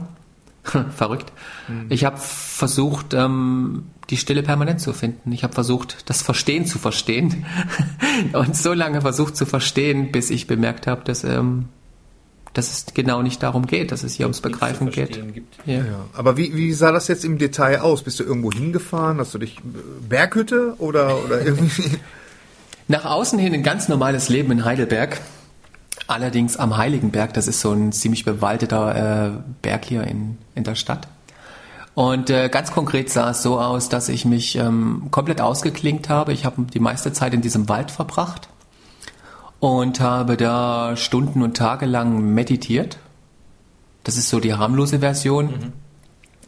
Ähm, die, äh, ich denke, die richtige Version ist tatsächlich sie, dass ich auch jeden anderen Weg versucht habe, um, um die Meditation einfach abzukürzen, um, ihr kennt das ja, ne, dieses Ziel der Meditation, wo man hin will, um da ähm, schneller hinzukommen. Und ja. da war natürlich für mich die, die Welt der, der Halluzinogene eine ganz interessante, zumal sie eben kein Abhängigkeitspotenzial mhm. haben und ähm, keine klassischen Nebenwirkungen, die man so von diesem Drogenkontext her kennt. Genau, das und das habe ich schon gesucht. Also ich war dann auch wirklich jeden Tag auf Ayahuasca und DMT und ähm, das, das fand ich, das, das finde ich total interessant. Also jeden Tag, das musst du uns mal erklären, wie das im, im, im äh, also äh, praktischen aussah. Also wie, kannst ja kaum diese wirklich großen Dosen genommen haben, oder? Weil ich meine, hast du, wie hast du das gemacht? Weil man ist ja dann auch zumindest gerade bei Ayahuasca mehrere Stunden lang zumindest nicht in der Lage, groß was zu machen? Oder ist das so gewesen, dass du dann, wie jetzt, sag ich mal, ein Schamane, der das ja auch mehrere Jahre macht, der kann das natürlich trotzdem, der kann natürlich dann ganz normal agieren, obwohl er oder sie auch unter dem Einfluss jetzt von, von, der, von dem äh, Psychedelikum steht. Wie, wie? Ja, das, das war mein Weg eigentlich, dieser schamanische Weg. Ich hatte ja auch die Substanzen über die Schamanen kennengelernt. Mhm. Also ich habe da auch einige gute Kontakte geknüpft und äh, die ersten Erfahrungen sind tatsächlich so, glaube ich, du, du bist völlig überwältigt. Du hast natürlich mit jedem Mal, wo du diese Substanzen nimmst, ähm, immer mehr Angst. Du, äh, es fällt dir auch immer schwerer, da loszulassen in diese, in diese ähm, Zustände. Und irgendwann passiert es aber, wenn du dich lang genug damit beschäftigst, dich mit der Angst beschäftigst, dann hört dieses ganze visuelle Spektakel auf. Mhm. Du siehst dann auch erstmal in dem Moment äh, auch ein, dass das jetzt keine, keine Notwendigkeit mehr hat. Wer das kennt, äh, das sind ja, das sind ja unglaubliche Dinge, die man da sieht. Das ist ja jenseits der Vorstellungskraft, wenn sich dieses Bewusstsein öffnet und man plötzlich so diesen eintaucht in die. Unfassbarkeit so einer Erfahrung. Und da spielt es auch eigentlich keine Rolle, ob man da jetzt irgendwelche Pilze mit Mao-Hämmern nimmt oder DMT oder ob man da äh, Jopo sich in die Nase äh, haut. Die Zustände sind äh, am Ende eigentlich alle die gleichen. Hängt immer von der Dosis ab. Und nach einer gewissen Zeit, wenn man anfängt mit dieser Angst sich zu konfrontieren und den Zugang dazu findet, wird zeitgleich dieses visuelle, dieses, dieses visuelle ist ja auch eigentlich eine Ablenkung, ne? Es ist ja ein Entertainment. Ja. Das wird immer geringer und irgendwann kommst du in einen Zustand, der ist unglaublich, eine völlige Klarheit im Denken, ohne die Ablenkung der, äh, dieser ganzen, ja, ich nenne es mal dieser Reisen, die man da sonst so macht, ne? Und ähm, das war so der Zustand, in den ich dann irgendwann hineinkam, dass ich jede Substanz nehmen konnte, egal ob das jetzt Pilze waren oder eben dieses, dieses Ayahuasca. Man muss ja auch oft mal wechseln, weil man ja gewisse Resistenzen auch entwickelt, ne? Oder wie heißt das, Toleranzen? Mhm. Und ähm, du kommst einfach nur noch in einen Zustand völliger, hm, wie soll ich das beschreiben? Klarheit, absolute Klarheit. Du ähm, eigentlich dieser Zustand, den man hat, wenn man drei oder vier Tage am Stück meditiert, dann kam ich da auch immer hin, aber das war mir zu anstrengend. und so, so war es einfach ein Werkzeug, meine Meditation schneller zu vertiefen. Aber wer das halt, das ist ja das Schwierigkeit. In der Regel nimmst du Ayahuasca, aber dann setzt du dich nicht hin und meditierst. Da denkst du ja gar nicht dran. Ja.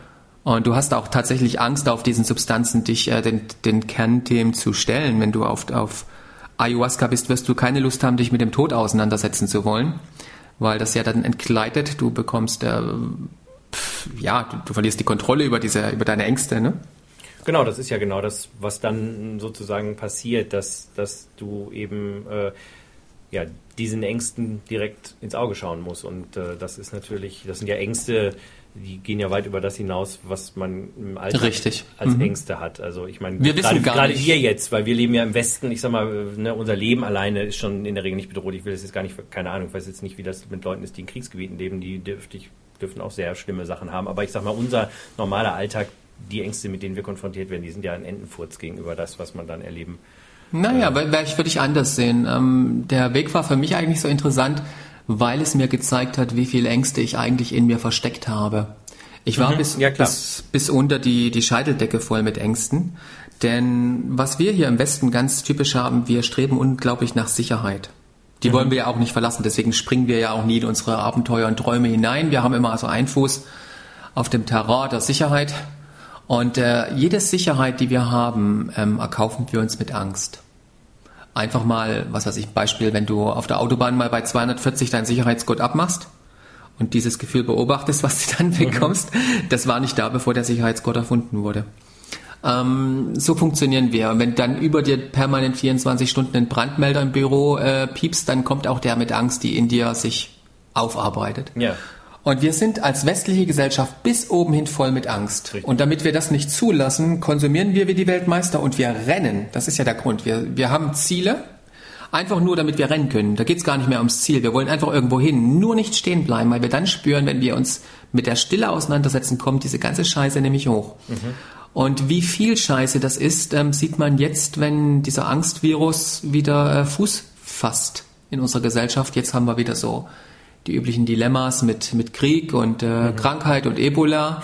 Nichts ist ansteckender als dieser Virus der Angst und der schlummert in uns in einer Dimension, wenn der losbricht. Ähm, Gnade uns Gott. Und Nee, ähm, diese Angst ist genau. das eigentlich, was uns ähm, Gnade Ja, uns was Gott uns im Weg das steht. Perfekte, perfekte äh, äh, sag ich mal, Antidote, Gegengift. Gnade uns Gott, das äh, ist jetzt für mich persönlich gerade lustig, weil das war genau das, was in meinem Fall zumindest die, die Ängste aufgelöst hat. Also ne, die Gnade Gottes, was auch immer das heißt. Damit meine ich jetzt nicht äh, Heinz Gott, der da oben stand und gesagt hat, so, jetzt bin ich mal gnädig mit dir oder so. Das, das, ich glaube, das kann ich jetzt auch gar nicht ähm, erklären. Also das ist auch nur Vertrauen einfach, ne? Genau, es ist, eine, ist auch eine individuelle Lesart. Ich meine, das ist ja das Schöne, das Universum macht für uns alle ja den, den, den Custom Course oder so. Also die, die, ähm, jeder hat ja seinen eigenen Weg und, und äh, für jeden sind andere Dinge von Bedeutung oder so. Aber ich finde das, äh, genau was du sagst, ist genau richtig. Das, das war auch das, was ich meinte mit, klar sind die Ängste, die sind in uns drin, wir wissen gar nicht, dass sie da sind und äh, wir wollen uns ihnen nicht stellen. Und ähm, diese Ja, langsam, langsam, langsam, langsam. Das ist genau das Dilemma. Ähm, eine Angst äh, zehrt eigentlich nur, also der Brennstoff der Angst ist eigentlich nur der Kampf gegen die Angst. Das heißt, wenn wir eine Angst haben, wollen wir uns schon ihr stellen, wir wollen ihr entgegnen, wir wollen sie bekämpfen, wir wollen sie unterdrücken, was auch immer. Das hat ja was mit Kontrolle zu tun. Die Angst erwächst nur aus dem Kampf dagegen. Nur wenn wir uns der Angst bewusst sind, versuchen wir gegen sie, sie zu kämpfen und damit machen wir sie größer. Das funktioniert so schön bei Panikattacken. Ähm, je mehr du sie versuchst zu unterdrücken, umso stärker werden sie. Richtig. Bis du irgendwann auf den Trichter kommst und sagst, was passiert denn, wenn ich sie mal zulasse? Und dann verschwindet sie einfach. Das meine ich mit Stellen. Also Stellen meine ich nicht entgegenstellen. Stellen heißt einfach nur sie wahrnehmen und sie dann wirklich zuzulassen. Also die Erfahrung war genau bei mir auch. Also ich hatte sehr viel mit Ängsten zu tun und, und auch kosmischen Ängsten in größter Dimension und so weiter. Und genau das war der Punkt. Ich habe das auch lange Zeit natürlich bekämpft und irgendwann äh, genau die das kommt dann irgendwann so zack ach äh, theoretisch könnte man ja auch einfach mal jetzt aushalten beziehungsweise ni- nicht mal aushalten ist das falsche Wort einfach nur da Ja. sein so mit dieser Angst. Und dann äh, geht man da durch und dann ist die Angst weg und dahinter verbirgt sich ähm, ja was auch immer Liebe ähm, die Erfüllung Glück keine Ahnung. Also dahinter verbirgt sich ja erst und ich, wir reden ja oft über die die, die Heldenreise von Joseph Campbell, das ist ja so ein bisschen wie die Idee der, der Drache, der die Höhle bewacht. Ne? Und hinter, in der Höhle ist der Schatz, aber man muss erstmal irgendwie an dem Drachen vorbei. Und wie komme ich an dem vorbei? Ne? Also ich meine, da gibt es eine Geschichte, wo man ihm den Kopf abhackt, und die andere Geschichte ist aber, man, man schafft es an ihm vorbei, unten unter den Beinen durch oder wie auch immer. Und dann ist man in der Höhle, findet den Schatz und der Drache, der tont da draußen rum, aber der interessiert einen dann gar nicht mehr. Das ist das Leben, ja. Ich glaube, das sollen wir alle daran lernen, dass wir, also meine, meine Meinung ist, es gibt tatsächlich nur eine einzige Angst und das ist die Angst vom Kontrollverlust. Dass wir etwas nicht mit, mit unserem Begier, nach unseren Begierden auf die Reihe kriegen. Wir versuchen alles zu verändern und wenn uns das nicht gelingt, versuchen wir es zu ignorieren. Das ist ja Kontrolle.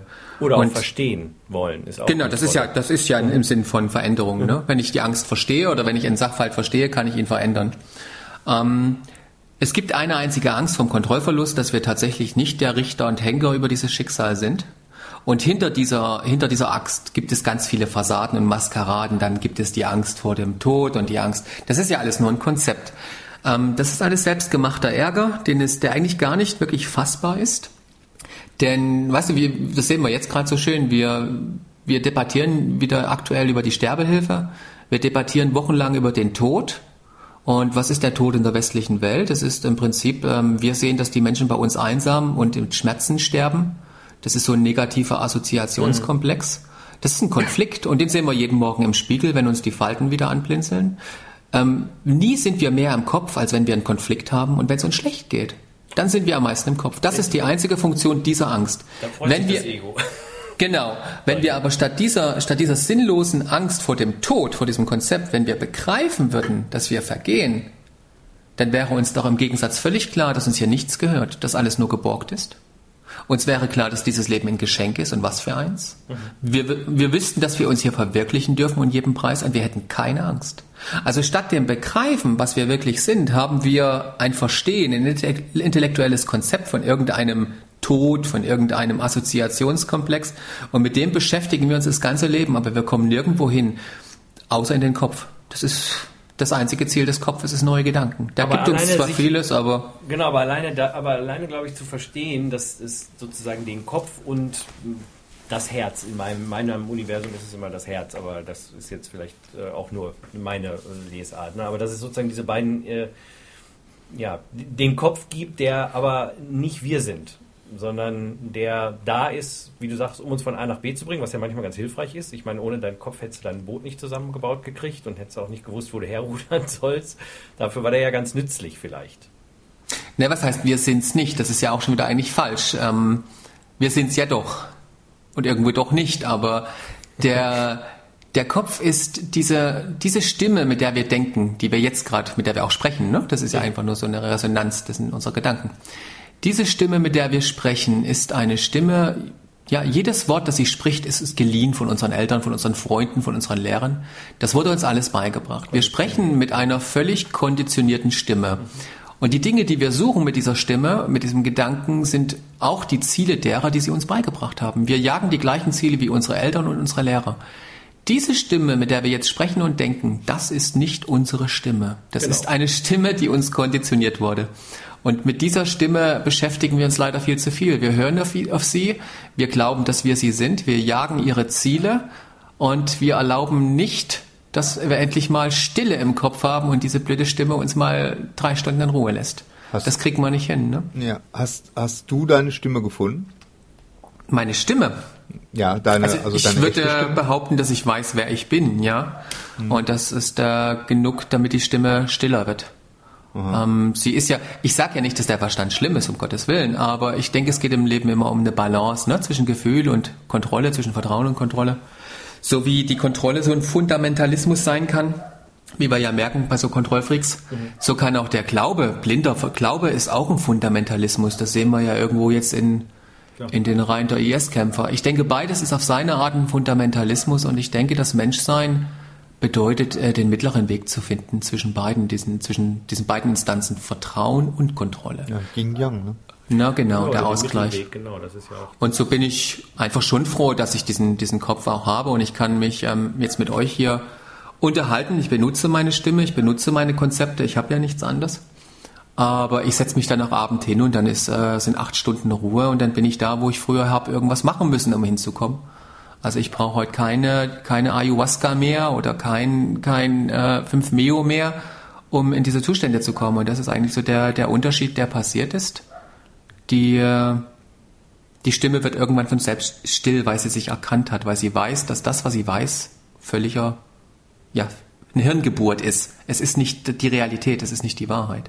Das finde ich einen ganz, ganz spannenden Aspekt, weil, ähm, wie gesagt, wir haben ja auf, beim Podcast ja auch schon mit vielen Leuten gesprochen, gerade auch wenn es um jetzt Psychedelika geht oder so, aber auch, äh, ne, du schreibst ja auch in dem eingangs von uns zitierten äh, Blog-Eintrag, wir müssen ne, auch nicht ins Kloster gehen, nicht mal meditieren. Also um das zu verstehen. Ähm, und da würde mich jetzt nochmal diese zwei Jahre jetzt äh, interessieren.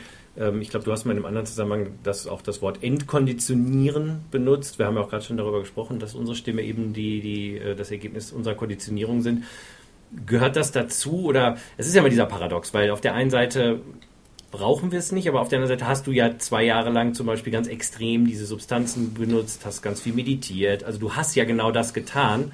Genau. Und da, das, lass uns dann nochmal in diese Zeit ein bisschen gehen. Das finde ich einfach ein, ein spannender, weil es halt so ein Paradox irgendwo ist.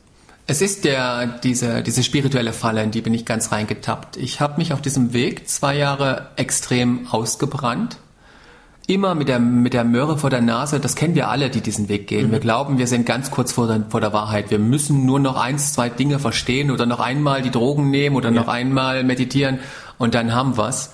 Ähm, je nachdem, wie extrem man veranlagt ist, kann man sich an diesem Prozess unglaublich verlieren. Und ich bin sehr dankbar, dass ich so ein ultra extremer Mensch bin, dass ich das auch mit Haut und Haaren gemacht habe. Denn es mündet tatsächlich in diesem, in diesem Moment der Aufgabe, wenn du es bis zum Exzess ge geprobiert hast und irgendwann begreifst, du kannst es nicht. Es geht nicht. Ich kann nichts kontrollieren. Ich mhm. kann nichts wissen. Da ist nichts zu wissen. Du begreifst in einem Moment irgendwann, wenn du es wirklich bis zum Ende ausreizt, dass ja genau diese Instanz, die verstehen will, die Instanz ist, die nicht da ist. Und allein die Suche lässt, gibt ihm ja wieder den, den Raum, um atmen zu können. Und es wird von selbst nicht aufhören mit der Suche, bis es seine eigenen Absurditäten findet. Ich würde es so beschreiben. Weißt du, unsere Identität ist wie so ein Baum. Und was wir auf dem, auf dem spirituellen Weg machen, wir glauben, wir haben da jetzt eine scharfe Axt und wir, wir schneiden die Äste ab von dieser, von dieser Identität, von diesem Baum und wir glauben, irgendwann bleibt mal unser wahrer Kern übrig. Das ist auch richtig, nur das meiste, was passiert ist, wir schlagen einen Ast ab und es wachsen zwei neue nach. Hm. Also wie so eine Hydra, ne? Das Ego treibt an der, treibt an der Stelle, wo wir einen Ast abschlagen, treibt es zwei neue ähm, Äste aus. Und äh, wir merken das oft gar nicht. Wir rechtfertigen uns das, was wir tun, als äh, richtig, als egofrei und als großen spirituellen Weg zur, was weiß ich, Erleuchtung, Moksha, was auch immer. Mhm. Ähm, es ist völliger Bullshit. Wir kommen nirgendwo hin. Wir müssen uns einfach mal umschauen, wie viele Freunde wir in dem Prozess verlieren, wie arrogant wir geworden sind. Ähm, ja, es ist eigentlich eine Farce. Aber wenn du diesen Weg trotzdem gehst und ihn bis zum Ende gehst, bis zu dem Moment, wo du das endlich erkennst, dann wirst du zusammenbrechen. Du wirst deine Hirnhautentzündung vom Meditieren bekommen im übertragenen Sinne. Und in diesem Zusammenbrechen hast du eine Chance. Ähm, wenn du loslässt und sagst, ich kann nicht mehr, darum geht's ja, ne? Ich ja. kann nicht mehr, so wie ich will. Gibt es jetzt zwei Möglichkeiten. A, wenn du nicht mehr kannst, kannst du auch nicht mehr denken. Und wenn du nicht mehr denken kannst, wirst du feststellen, wow, es ist ja alles wunderbar ohne den Kopf. Mhm. Da ist ja alles so, wie ich das will. Dieser Kopf, dieses, dieser Verstand, mit dem ich verstehen will, der ist ja nur eine Limitation des Ganzen. Ich kann ja nicht aus dem Innen heraus das Ganze entstehen. Und äh, also höre ich auf, mit dem Kopf zu denken und dann bin ich plötzlich das, was ich vorher war, als ich irgendwelche Drogen genommen habe oder eine Woche meditiert habe. Das ist die eine Chance, dann bist du da. Das Gefährliche ist aber, das ist Plan B, Du kommst an den Punkt, wo du sagst, ich kann nicht mehr. Aber es ist immer noch genug, was du kannst, als dass du dann sagst, ich bringe mich um. Oder ich bin, besauf mich. Oder ich tue mir sonst irgendwas an. Mhm. Das heißt, ähm, die, das eigentliche Scheitern ist die größte Chance, dorthin zu kommen, wo wir wirklich hinwollen. Aber es ist auch die große Gefahr, dass wir dort abbrechen und sagen, wir nehmen uns das Leben. Weil wer diesen spirituellen Weg wirklich exzessiv geht, der, der, der lässt alles zurück an das er sich vorher geklammert hat, der wird diese Momente durchschreiten müssen, wo er dann einfach die große Sinnfrage stellt und sagt, ich kann nicht mehr, ich hänge mich an den nächsten Baum. Mhm.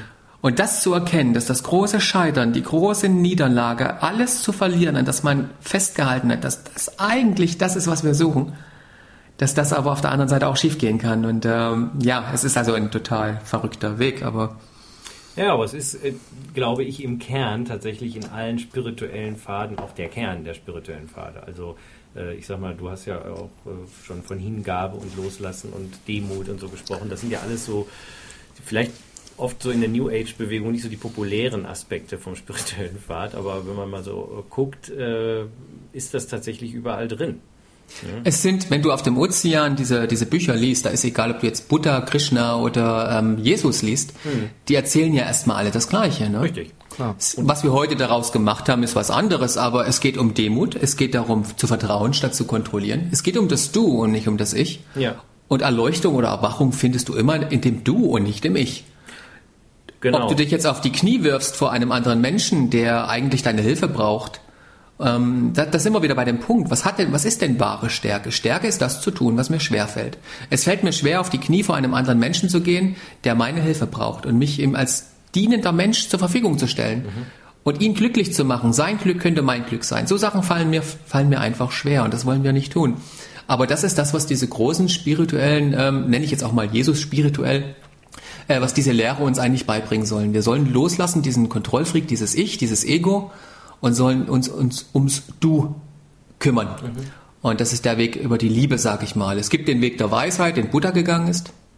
Ähm, beide Wege führen zum gleichen Ziel, aber Buddha sagt eben, wer den Weg der Weisheit geht, muss genug gelitten haben. Nur wer genug gelitten hat, kann diesen Weg gehen. Mhm. Und das ist die Frage, ob, ob man das, ähm, ob man es über Demut geht, wie Mutter Teresa heißt sie, glaube ich, ne, die ja. immer ähm, ähm, den anderen dienen, dienen wollte, Genau. die wird einen Grund gehabt haben, warum sie das macht. Es wird äh, sie bereichert haben. Das ist der Weg der Liebe.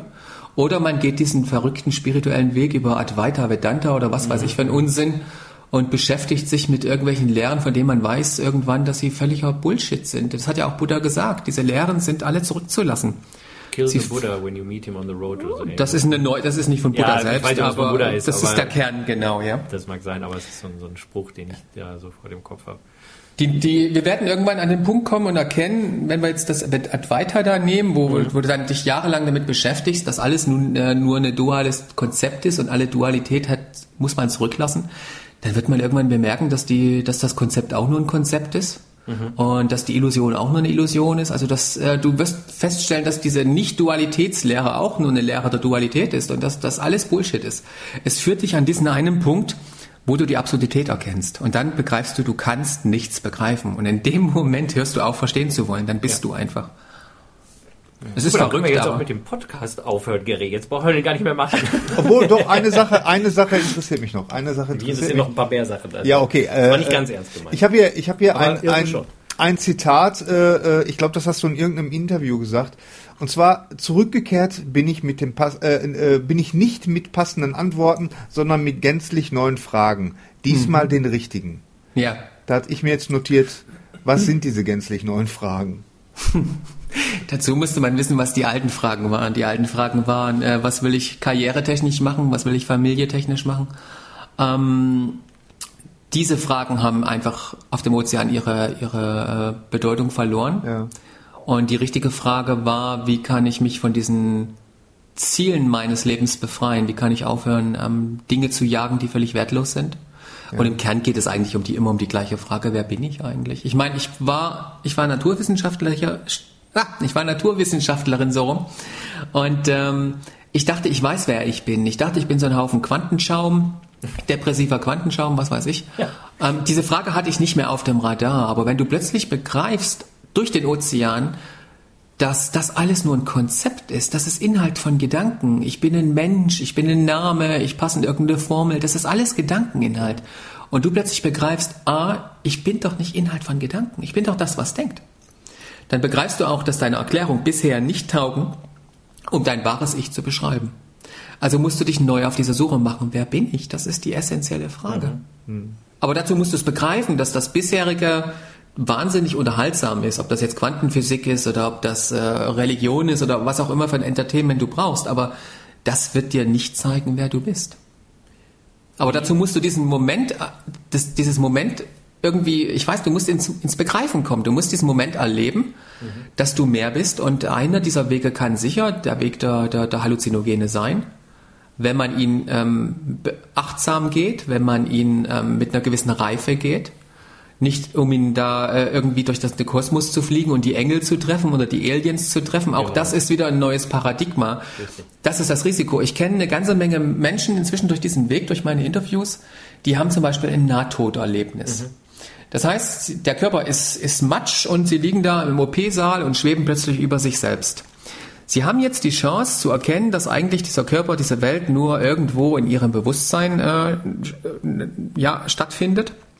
Im besten Fall auf ihrer Serien, das ist auch nur ein Konzept, aber sie haben jetzt die Chance, ihre Realität in Frage zu stellen. Aber der Verstand will das nicht. Er kommt aus dieser Erfahrung und kippt sofort in ein neues Paradigma. Und dann hat man plötzlich die Engel getroffen, man hat Gott getroffen, man war im Himmel, wo auch immer. Und dann beschäftigst du dich ein Leben lang wieder mit irgendwelchem Esoterik-Scheiß ähm, oder mit irgendeiner religiösen Verblendung. So kommst du da auch nicht aus der Nummer raus. Ne? Also du brauchst schon, du musst eine gewisse Reife haben, glaube ich. Und ähm, ja, ich denke, es muss eine gewisse Ernsthaftigkeit dabei sein. Ja, auf ne? jeden Fall. Also ich sag mal, ähm, gerade gerade Psychedelika, das ist natürlich eine sehr knifflige Geschichte. Also ich Nichts meine, auch für die wenn, Party. Nein, auch wenn wir da oft drüber reden, ist es ja gar nicht so, als also ich persönlich äh, bin da jetzt gar nicht so der derjenige, der das. Äh, ich habe es einmal, habe ich Ayahuasca genommen und das äh, hat mich drei Jahre beschäftigt, was danach passiert ist. Also das hat mir diese Dinge, von denen du erzählst, geöffnet und ähm, Warst du da in Südamerika oder? Nein, ich habe das in äh, Holland gemacht. Aha. Äh, Santo Daime wahrscheinlich. Nee, ne? war gar nicht mal Santo Daime, war tatsächlich Ah, ja. bei, einer, bei einer holländischen Schamanin. Ähm, und das war für mich so eine tiefe Erfahrung. Also da war auch nichts mit Visionen oder sowas, sondern da ging es wirklich in, an den Kern der Dinge und aber damit dann klarzukommen, das zu integrieren, dass ähm, ich will noch, will nicht mal behaupten, dass das jetzt vorbei ist. Das ist jetzt bald drei Jahre her. Ähm, aber auch, das, ich finde das so toll, weil als ich äh, jetzt von deiner Erfahrung jetzt allein auf dem Ozean, gar nicht so sehr, was danach noch passiert ist, sondern allein was, was auf deiner drei Monate Reise passiert ist. Und was ich erfahren habe auf dieser Weise, das, ist, das deckt sich so sehr. Und das finde ich so lustig und auch so spannend und eben so toll, dass es eben wirklich so ist, dass es nicht auf den Weg ankommt an sich, sondern es kommt auf die Intention beziehungsweise auf das an, was, wie man bewusst auf diesem Weg ist und, und wie man sich auch öffnet all diesen Chancen. Du hättest ja genauso gut über den Ozean auch, ich meine, fahren können, äh, auch mit einem ganz anderen Bewusstsein. Ne, vielleicht äh, du jetzt persönlich nicht, aber jemand anders zum Beispiel, der jetzt über den Ozean rudert, wird nicht unbedingt die gleiche Erfahrung machen. Das ist ja das Leben. Wir werden aber am Punkt des Lebensendes aller im Hier und Jetzt ankommen. Dann werden wir begreifen, dass es keinen Morgen mehr gibt. Die Frage ist, müssen wir da bis zum Tod warten, um um mal ins Hier und Jetzt zu kommen. Oder ich denke, einige haben die Chance, das zu Lebenszeiten ähm, zu erfahren. Aber mein Gefühl ist nicht, dass das alle sein werden. Nee, ich fürchte auch gerade im Moment nicht. Also die Mystiker sagen ja, stirb bevor du stirbst. Und da steckt mhm. das ja, was du gerade gesagt hast, auch drin. Und ich, das, das ist mir neu, aber schön, ja? Mhm. Ja, ja, die before you die. Also das ist gerade so im, im, Sophismus kennen wir das halt ganz viel. Also das ist genau die gleiche, was, also beschreibt genau das, was du gerade beschrieben hast. Ich glaube, was äh, so ein guter Ansatz ist, ist jetzt nochmal so die, was du sagst, es werden nicht so viele Leute äh, erfahren. Ne? Und äh, wir leben jetzt in einer Welt, die ja immer stärker eigentlich uns Ablenkungen gibt, die uns immer mehr Dinge gibt, denen wir hinterherlaufen können. Also was du vorhin mal gesagt hast, so dieses Innehalten, sich der Stille mal stellen und einfach mal äh, im Hier und Jetzt zu sein, das wird ja immer schwieriger. Also ich meine, ähm, man braucht ja nur durch die Stadt zu laufen. Wer ist denn da im Hier und Jetzt? Die meisten sind mit ihrem iPhone beschäftigt. Und ja, aber es zeigt ja was. Es zeigt ja was ganz Interessantes. Ähm, scheinbar brauchen wir immer mehr Entertainment, weil auf der anderen Seite vielleicht die Gefahr größer ist, dass wir plötzlich alle stehen bleiben und aufwachen. Du es meinst, muss einen Grund mhm. geben, warum das immer intensiver wird, warum wir jetzt so viel Angst brauchen, warum wir so viel Terror brauchen, warum wir uns immer mehr in Macht verrennen. Denn was sehen wir denn? Im Moment mhm. die Welt gerät völlig außer Kontrolle. Richtig. Und wir versuchen überall wieder mit Kontrolle die Welt unter Kontrolle zu bringen. Aber warum ist die Welt außer Kontrolle geraten? Weil wir darin als Menschen nach mehr Kontrolle, nach Macht streben. Wir gehen den völlig falschen Weg. Wir müssen mal loslassen, zurück ins Vertrauen finden. Ja. Und wir gehen jetzt den falschen Weg, noch mehr Kontrolle, noch mehr Kontrolle. Das heißt dann noch mehr Macht. Mhm. Und irgendwann fliegt uns die ganze, die ganze Welt um die Ohren mit unseren Problemen. Und dann sind wir eh schon da, wo wir auch jetzt schon sein könnten, wenn wir einfach mal loslassen. Die Welt wird ihren Weg sich auch ohne uns äh, bahnen. Die braucht uns nicht, die Welt. Wir denken immer, es geht um die Welt, aber es geht eigentlich nur um uns. Ne? Ja. Und äh, ich denke, das ist für uns wichtig, jetzt entweder wir sind klug genug geworden als Gesellschaft, um zu erkennen, dass wir zurück ins Vertrauen müssen dass wir nicht erlauben dürfen, irgendwelchen Chaoten das Vertrauen der Gesellschaft kaputt zu machen? Denn da gibt es diesen schönen Satz. Wenn äh, wir als Gesellschaft momentan geben, vergeben das Vertrauen auf und äh, tauschen es durch diesen, diesen Willen nach Transparenz. Wir wollen alles verstehen. Jeder soll durchleuchtet werden. Die, die Regierung fordern ja von den Bürgern das Gleiche. Mhm. Und da gibt es so einen schönen äh, Satz von einem Philosophen, der hat gesagt, ähm, wenn du eine, wenn du alles transparent gestaltest, beraubst du den Dingen ihren, ihren Sinn, ihre Dramatik, ihre Choreografie. Und äh, alles wird gleich, alles gerät zur Pornografie. Also du brauchst dann auch mehr und mehr von den Dingen, die du, mhm. die du vorher durchdrungen hast. Und er hat diesen Satz gesagt, eine Transparenzgesellschaft ist die Hölle desgleichen. Und ich fand diesen Satz so stark, weil genau dieses Durchdringen mit dem Verstand, alles verstehen, alles kontrollieren, das ist das, was das Symbol der Hölle im Eigentlichen ist. Du findest, ähm, wir denken immer, die, die Religion spricht von einem Dämon, der da irgendwo im Feuer rumtanzt und was weiß ich. Das ist unser Konzept von Hölle. Mhm. Das ist nicht die wahre Hölle, die, die in den Religionen gemeint ist. Ähm, das siehst du auch bei Buddha, wenn er sich mit Mara auseinandersetzt. Ja. Das ist ja, die, das ist ja der, der gleiche Kampf wie, wie, wie Jesus gegen den Teufel. Mhm. Es geht tatsächlich wie im Yin und Yang und diese eine Kraft, die wir versuchen zu bezwingen, und das ist dieses alles gleich machen, alles durchdringen, alles verstehen. Es ist die, die Suche nach Erkenntnis. Und damit fing der ganze Ärger ja angeblich an, ne, dass wir mal in diesen Apfel gebissen haben. Und das finde ich wiederum schön. Dieses Bild Adam und Eva vom Baum der Erkenntnis, vom Apfelbaum, ist ja nicht das ursprüngliche Bild. Die beiden standen ja früher im, im, im, im Babylonien, wo dieses Motiv herrührt, mhm. standen die ja vor so einem Psilocybinpilz. Ne? Mhm. Oder in Hildesheim sieht man das hier noch in der Kirche, da stehen die beiden vom Fliegenpilz ja. und naschen die weißen Punkte. Mhm. Und wer mal Fliegenpilz probiert hat, der weiß, was diese weißen Punkte machen. Und du würdest sagen, dass sozusagen die Suche nach Erkenntnis eigentlich das Problem ist? Ähm, wenn sie zum Fundamentalismus gerät, ja. Wenn alles nur noch mit dem Kopf äh, gesteuert und verstanden und äh, oder wenn das nicht gelingt, ignoriert werden soll, dann sind wir genau auf der falschen Seite, wie auch wenn wir zu viel glauben. Es geht um den Mittelweg, um diesen Ausgleich zwischen Vertrauen und Kontrolle. Mhm. Und äh, ich hoffe, dass wir das hinbekommen, denn auf der anderen Seite ähm, naja, wie soll ich sagen, wenn du das Yin und Yang dir anschaust, es gibt ja zwei Wege, wie man vom Yin ins Yang oder vom Yang ins Yin kommt. Einmal dünnt sich die eine Seite unten ganz schmal aus. Mhm. Das heißt, man kann durch Reduktion, indem man mehr äh, die Kontrolle zurücklässt, kann man ins Vertrauen zurückfinden. Oder oben ist es ganz dick, ne? Mhm. Da wo das Auge ja, ist. Ja. Das heißt, man kontrolliert so, so, so, so viel, bis nichts mehr als Kontrolle da ist. Und dann gibt es einen großen Plauz und man kommt automatisch zurück ins Vertrauen. Also es gibt beide, es wird auf beiden Wegen zurück ins Kontroll, äh, ins Vertrauen führen. Entweder weil wir es erkennen und den Weg zurückfinden oder weil wir so lange kontrollieren, bis uns die Welt um die Ohren fliegt. Und dann werden die verbleibenden Menschen wieder in kleinen sozialen Gruppen anfangen, irgendwo nach dem Dritten Weltkrieg und werden wieder das Vertrauen in neu entdecken. Ja, also, das wäre natürlich schön, wenn wir das ein bisschen vorher kapieren würden. Das ist, glaube ich, auch äh, vielleicht einer der Gründe, warum wir diesen Podcast machen, auch wenn den vielleicht nur ein paar Dutzend Leute sich genauer anhören.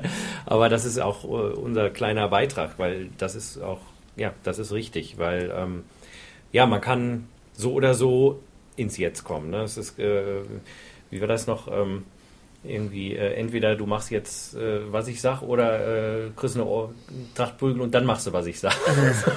ja, genau. Also das, das, Universum ist da ganz offen. Also du kannst das gerne mit Trachtprügel oder ohne Trachtprügel haben. Im Endeffekt machst du sowieso was das Universum will, weil du hast ja keine Kontrolle, du hast ja keine Chance. Du, du bist es ja. Genau. Das ist ja der Witz. Irgendwie musst du dich ja unterhalten. Ich meine, nehmen wir mal an, dass das Raum und Zeit auch nur ein Konzept wäre in der Ewigkeit, dann hast du ja viel, viel, viel, viel Zeit für Zeit. Und äh, ich glaube, dass das hier eine dieser Geschichten ist, die wir uns da erzählen, um uns ein bisschen über die Ewigkeit zu bringen. Ja.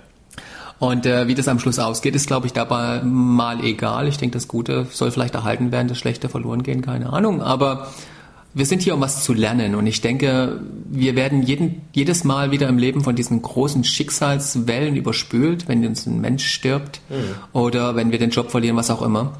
Und ich glaube, dieses Spiel geht so lange weiter, bis wir endlich mal etwas lernen. Mhm. Und ich denke, wir sind nicht hier, um zu lernen, dass wir jedes Schicksal verändern müssen oder wenn es nicht gelingt, dass wir es ignorieren müssen. Ich glaube, wir sind hier, um irgendwann mal loszulassen und uns hinzugeben einer Sache ja. zu erkennen, dass es tatsächlich nur zwei Gefühle gibt, nämlich Trauer und Liebe. Beides sind sehr befreiende Gefühle. Mhm. Und wenn ich mich da hineinlasse, kann ich etwas mal loslassen. Und äh, das kann das kann ein Mensch sein, den ich verliere. Das kann ein Job sein, das kann Besitz sein, was auch immer. Das kann mein eigenes Leben sein. Und dann darf ich etwas sehr Schönes erfahren. Diese Freiheit, von der wir ja sprechen, dieses Glück, diese Stille. Aber solange wir, wir jetzt zum Beispiel Trauer und äh, Verzweiflung miteinander verwechseln, werden wir nie loslassen können. Wir werden ähm, die Menschen verlieren zum Beispiel, unser Partner wird irgendwann sterben und wir werden es nicht schaffen, durch Trauer uns zu befreien, sondern wir werden eher Verzweiflung in uns spüren. Das ist ja eine Kopfgeburt. Verzweiflung mhm. ist ja kein Gefühl, ne? genau wie Wut, Hass, Angst und Frust. Und äh, wir werden nie loslassen können. Und dann sitzen wir auch in 20 Jahren noch in irgendwelchen Events mit irgendeinem Hellseher, der Kontakt mit den Toten aufnimmt, damit wir mit unserem verstorbenen Partner sprechen können. Also ähm, es hat was damit zu tun, dass wir irgendwann mal das Loslassen lernen. Und dann dürfen wir, glaube ich, Zustände wieder erleben von Freiheit und Glück. Aber dazu müssen wir irgendwann einfach mal die Dinge so sein lassen, wie sie sind. Und das hat was mit Vertrauen zu tun. Es ist alles gut, wie es ist. Und das ist es auch tatsächlich. Es ist nur nicht gut, weil wir denken, dass wir mit dem Kopf was anderes müssen. Wir müssen, wir müssen, wir müssen woanders hin, verändern, was auch immer. Aber vielleicht müssen wir das ja gar nicht. Hey, super, perfekt. Es ist ein super Schlusswort. Ich hätte zwar noch ein paar mehr Fragen. Ich weiß nicht genau, ob wir nicht trotzdem. Ich weiß auch gar nicht genau, wie deine Zeit eigentlich ist, weil. Also ich habe äh, Zeit. Ich habe noch genug Heidelbeeren hier zum Essen, ja. Weil ich hätte schon, also ich finde das fantastisch, was du sagst. Also abgesehen äh, davon äh, wirklich ganz, ganz toll. Mich würde noch so ein paar auf den Prozess noch ein bisschen was interessieren, weil du hast vorhin mal gesprochen, das war noch nicht deine große Prüfung. Ich glaube, als es um die Reise ging. Mhm. Ähm, und ja, natürlich die Frage, gibt es sowas, wo, wo du sagen würdest, es gab noch mal eine große Prüfung oder ist das eher ähm, ja, graduell alles passiert? Oder auch, was du vorhin mal sagtest, du hattest diese Zustände erlebt auf der, auf der Reise äh, über den Ozean, aber es waren halt Zustände. Ähm, ist es jetzt ein Zustand und wenn ja, seit wann und wie? Also gibt's, kannst du da ein bisschen was zu sagen? Also ich würde sagen, es ist wieder ganz anders, als ich es erwartet habe. Mhm. Ähm, die große Prüfung gab es tatsächlich. Und ich denke, die ist die Konsequenz einer, einer, ja, wenn du, wenn du dein ganzes Leben als konditioniertes Wesen lebst und du irgendwann diese Konditionierung abwerfen willst, heißt es eben, du musst alles zurücklassen. Und das heißt, du musst ähm, die Menschen zurücklassen, die du magst, du musst deinen Körper zurücklassen, du musst deine Sorgen und deine Begierden zurücklassen. Das alles ist ein Konzept. Ähm, wenn man das auf einem Weg des Begreifens macht, hm, das ist tough. Mhm. Das ist wirklich tough. Ähm, du musst dich mit allen Ängsten konfrontieren, nicht auf der Verstehens Verstandesebene, sondern auf der Begreifensebene. Ja. Ich mag dieses Bild mit Buddha unter seinem Buddha-Baum sehr gern, dieser Kampf mit Mara. Mhm. Das heißt, auf der einen Seite kommt die großen Verlockungen, die, die Begierden in Form von Maras Töchtern. Und auf der anderen Seite kommen Maras Armeen mit dem schlimmsten vorstellbaren Grauen. Mhm. Und alle beide diese Kräfte versuchen, Buddha aus seiner Meditation zu reißen. Jetzt muss das natürlich sehr konkret sein, sonst würde der Buddha da mit dem mal müde lächeln. Ne? Das ist ja schon also etwas, was auf dem Begreifen passieren muss. Es muss etwas, etwas sein, was wirklich passiert. Ja. Und äh, sonst, es heißt immer so schön, sagen mir die Buddhisten, der saß da in Meditation und in der Meditation erschien ihm Maras Tochter. Ähm, ja, hopp, wenn ich weiß, dass ich hier von einer Frau träume, die, die nackt vor mir steht, dann wird Buddha darüber gelacht haben. Also es muss eine andere Ebene gewesen ja, sein. Ja, genau. und, und so verstehe ich diesen spirituellen Weg. Es muss ähm, oder es wird eine Konfrontation auf, ähm, auf der ganz konkreten Begreifensebene sein und das ist sehr schmerzhaft. Ähm, es ist, ich habe mich früher mal gescheut, diesen Satz zu sagen, aber es ist tatsächlich wie Prozess des Sterbens, mhm. würde ich es eigentlich beschreiben. Und das ist schon eine Prüfung, durch die wir alle irgendwann ja. müssen, aber man kann das auch vorher schon gehen, diesen Weg. Und ähm, ja, ich weiß nicht, ich glaube, man muss extrem dafür sein, um das zu gehen. Man braucht sehr viele Freiheiten. Das funktioniert nicht, wenn man in einer stabilen Partnerschaft ist. Ähm, das ist auf jeden Fall der, da wird es natürlich sehr schwierig mit dem Loslassen. Das kann ich aus meiner persönlichen Erfahrung sagen. Also das in der, gerade in der Ayahuasca-Erfahrung, das, das letzte Loslassen war, mein, war meine Frau, mein Sohn und mein spiritueller Lehrer. Das war eigentlich das Letzte, was noch übrig blieb ähm, was überhaupt noch übrig blieb von allem. Also zu dem Zeitpunkt war schon nichts anderes mehr da. Ähm, aber das war noch da. Ne, also, und das ist sehr starke Anhaftung auf der einen Seite. Auf der anderen Seite war es dann aber auch die Liebe. Deshalb komme ich gerade, weil du sagst, der auf, auf dem Weg des Begreifens ist sehr tough. Ähm, also für mich persönlich ist der Weg der Liebe dann derjenige, der zwar auch immer noch tough ist, also leicht ist es sowieso irgendwie, zumindest aus meiner Perspektive nicht, aber ähm, da ist eine andere Ebene drin, die es leichter macht, wo, wo äh, ja, ich persönlich besser mit klarkomme. Ne, wobei, mhm. wobei diese Liebe halt auch oft ein Konzept halt ist. Ne? Da muss man auch sehr viel an, an Liebeskonzepten und Glückskonzepten zurücklassen und ähm, das macht sehr einsam irgendwo. Ich mag diesen, diesen, ich weiß nicht, ob ihr das Bild kennt. In der Quantenphysik gibt es äh, so, so einen Zustand der, der Superposition, wo ein Teilchen ähm, diese, diese Teilchen-Welle-Dualität einnimmt. Mhm dieses berühmte Doppelspaltexperiment, genau. ne? wo, ja. es, äh, wo ein Teilchen gleichzeitig durch zwei Schlitze fliegt, bis man halt nachschaut. Und ich, ich äh, mag dieses Bild, wenn ich jeden Menschen als so ein Teilchen wahrnehme und, und denke, naja, wir starten alle aus einer, aus einer einzelnen Quelle mhm. und dann fliegen wir wie in Superposition, wie diese Teilchen, alle möglichen Wege und wir enden im gleichen Ziel. Mhm. Und äh, das, dieses Bild mag ich unwahrscheinlich, weil ich einfach glaube, einige Teilchen sind dann dabei die zufälligerweise einen Weg wählen, der sie schon schneller ans Ziel bringt. Oder ähm, ja, dass wir aber, dass es unendliche Möglichkeiten, unendlich viele Wege für, in dieses Om eigentlich ja. gibt.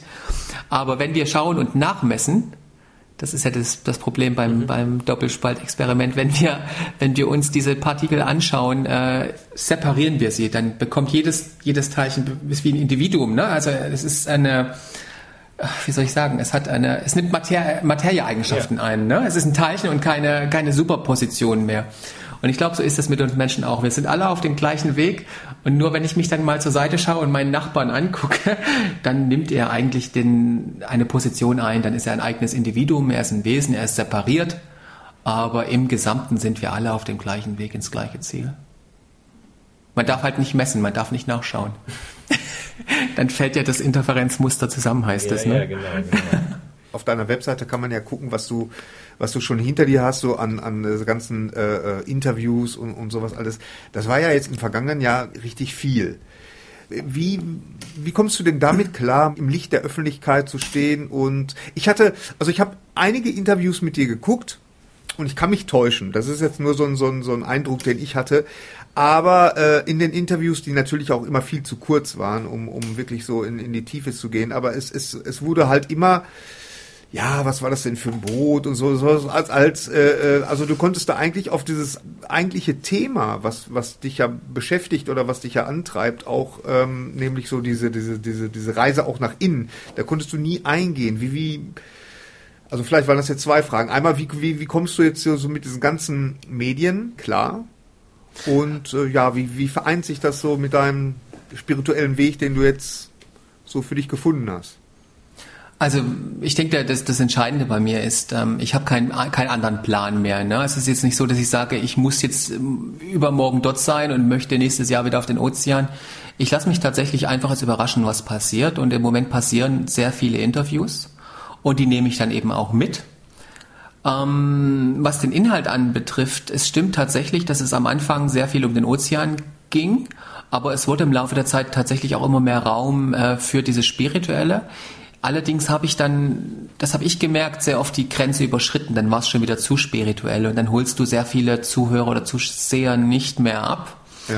Und das fand ich eigentlich das tatsächlich Spannende an diesem Prozess, die richtige Balance zu finden.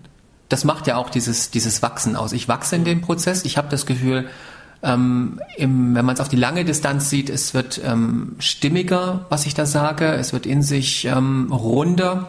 Es überfordert weder den Abenteuer noch den spirituell Suchenden.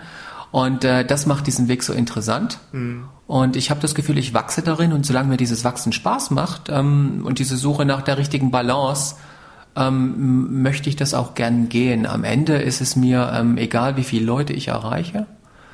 Ich finde es einfach schön, dass ich Menschen erreiche, dass ich Menschen da abhole, wo sie feststecken.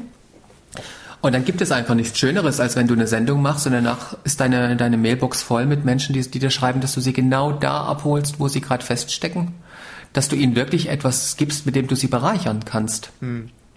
Und ähm, das ist mein Ziel. Also wenn mir das gelingt, und wenn da auch 20 äh, Prozent der Zuschauer sagen werden am Schluss, die spinnt, das ist so eine esoterische Tante, jo hopp, dann ist das halt so. Aber ähm, wenn ich tatsächlich Menschen richtig abholen darf, dann ist es das wert. Und das ist mein, meine Intention. Das tut mir gut, das erfüllt mich und ähm, ich bin, mhm. ich, gerade jetzt so im Moment mit diesen Vorträgen, die jetzt sehr, sehr oft kommen, du gehst von der Bühne runter und da stehen dann Menschen vor dir, die sagen einfach, Frau Jacke, darf ich Sie mal in den Arm nehmen? Sie haben mir heute Abend ähm, richtig viel gegeben. Mhm. Dann ähm, spürst du, dass das ähm, mehr wert ist als irgendeine, ich weiß es nicht, in, in, ein, ein Erfolg in dem Sinne, dass du bekannt bist oder dass du Geld kriegst oder was auch immer oder dass sich dein Buch verkauft. Ähm, das ist ja das, das ist ja das, was in der in der klassischen Heldenreise am Ende ansteht. Ne? Der Held kehrt zurück und gibt halt praktisch das, was er gelernt hat auf der Reise an die Gemeinschaft mhm. weiter. Und das ist ja äh, akkurat das, was du tust. Ne? Das ist das eigentliche Abenteuer, ja. Ja, ja genau. Jetzt, jetzt kommt einer, hat gegen Drachen gekämpft, kommt zurück in die in die Gesellschaft und will ihnen jetzt sagen, hey, schaut mal, das war anstrengend, die Leute haben noch nie einen Drachen gesehen. Ja. Ja. Wie bringst du denn jetzt klar, dass du gerade total die Haltentat getan hast? Das wird nicht gelingen. Und damit beginnt ja schon wieder ein neues Abenteuer. Wie kannst du es schaffen, deinen Weg so aufzubereiten, dass ihn ganz viele verstehen, die ihn nicht gegangen sind?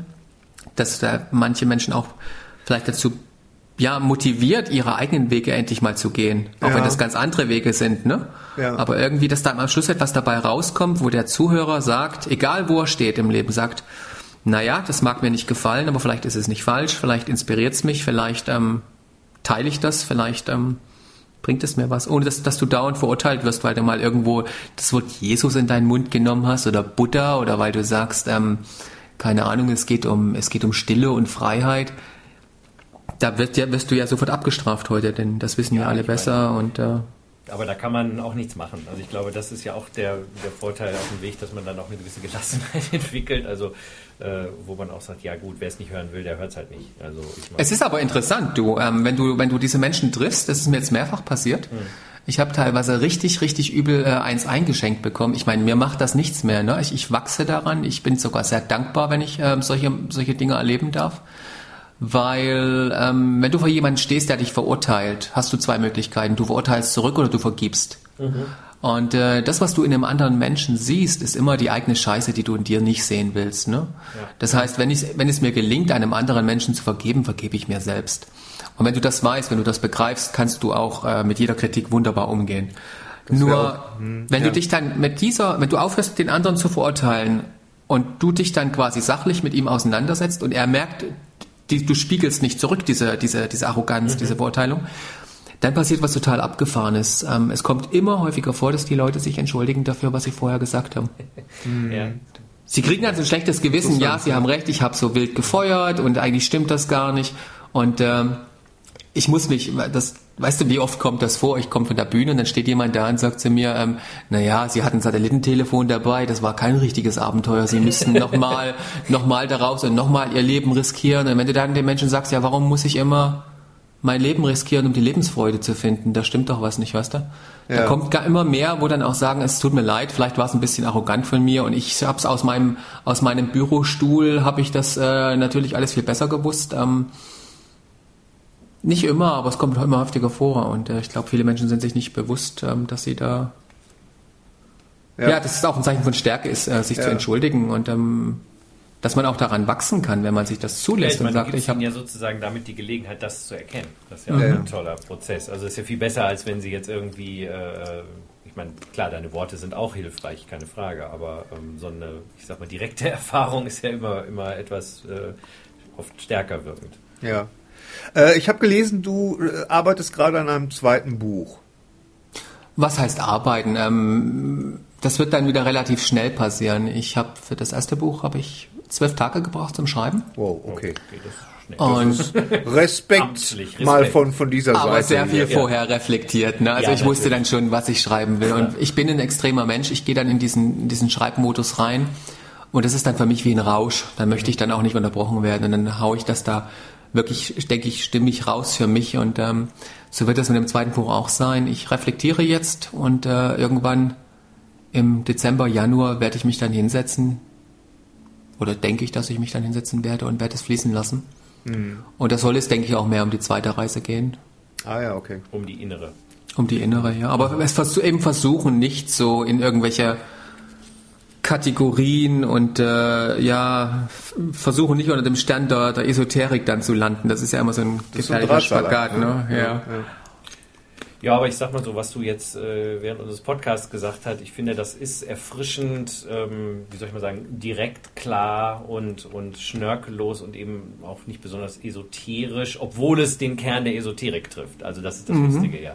Ne, also ich meine, äh, hinter den ganzen Duftblumen und Kristallquarzen und weiß ich nicht was, äh, verbirgt sich ja schon auch was. So ist es ja nicht. Also ähm, ja. im Esoterikladen kann man schon auch die Wahrheit finden, aber leider auch äh, eine Menge andere komische Dinge, die ja. ich oft aber ganz unterhaltsam finde, abgesehen davon. Ja, siehst du, Janis, hat das, hat das doch was gebracht, über den Ozean zu fahren. aber vielleicht, wir sollten jetzt natürlich auch nicht ganz vergessen, ich finde, das ist ja ein, äh, äh weil da haben wir nämlich gar nicht drüber gesprochen, das kommt, äh, glaube ich, dann gerne mal zu kurz, gerade wenn wir so in, in den inneren Prozess gehen. Du hast das Ganze ja auch noch aus einem bestimmten Grund gemacht, also ähm, abgesehen davon, dass du flüchten wolltest, die Reise machen wolltest. Du hast das ja auch gemacht, um auf die, äh, ich sag mal, für uns als Laien klingt das immer so ein bisschen komisch, die Lärmbelästigung der Ozeane hinzuweisen. Und ähm, vielleicht kannst du uns da noch ein paar Sätze zu sagen. Also deine hm. Reise, deine erste, meine ich. Na gut, das Ganze war eine Zusammenarbeit mit der Meeresschutzorganisation Ocean Care aus der Schweiz. Mhm.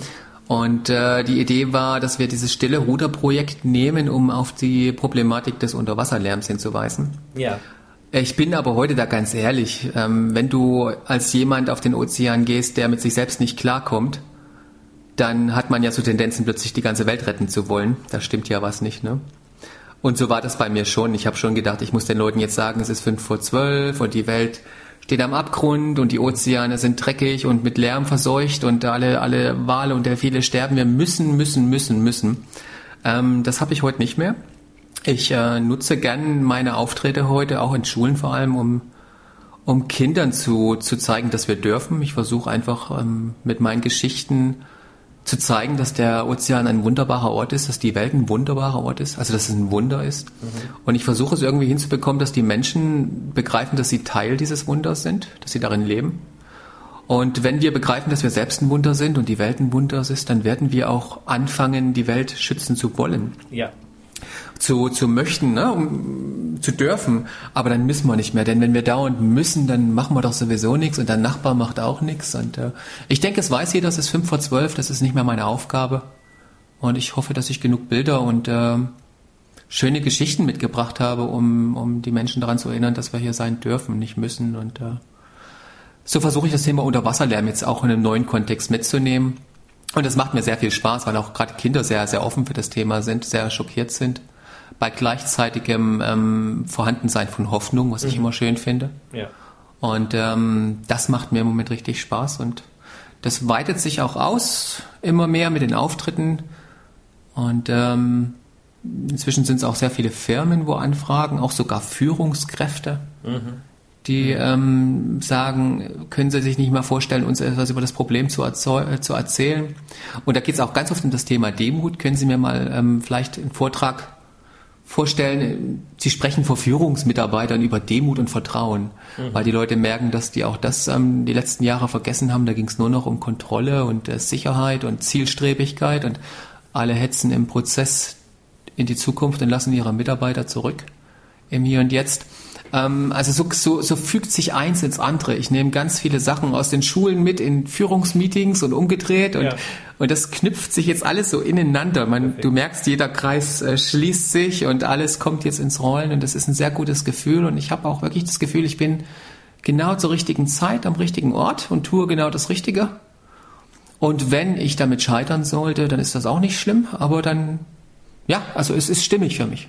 Und mehr naja, kann ich nicht tun. Das, das, ist jetzt ganz klar auch die Arbeit am Du vielleicht. Ne? Also das, was du jetzt gelernt hast für dich, also was Gary gerade so als Ergebnis der Heldenreise äh, äh, erklärt hat und was du ja vorhin auch mal erwähnt hast, es geht halt nicht um mich, sondern es geht ums Du. Und im Du kann ich eigentlich vor allen Dingen was erkennen. Und ähm, das war ja auch schon vielleicht ein Teil dieser Idee, ich mache das für jetzt einen guten Zweck auch, diese Reise. Da, da, da hängt ja auch das Du, also in dem Fall die die Lebens, äh, die, die, die äh, Wasserlebewesen.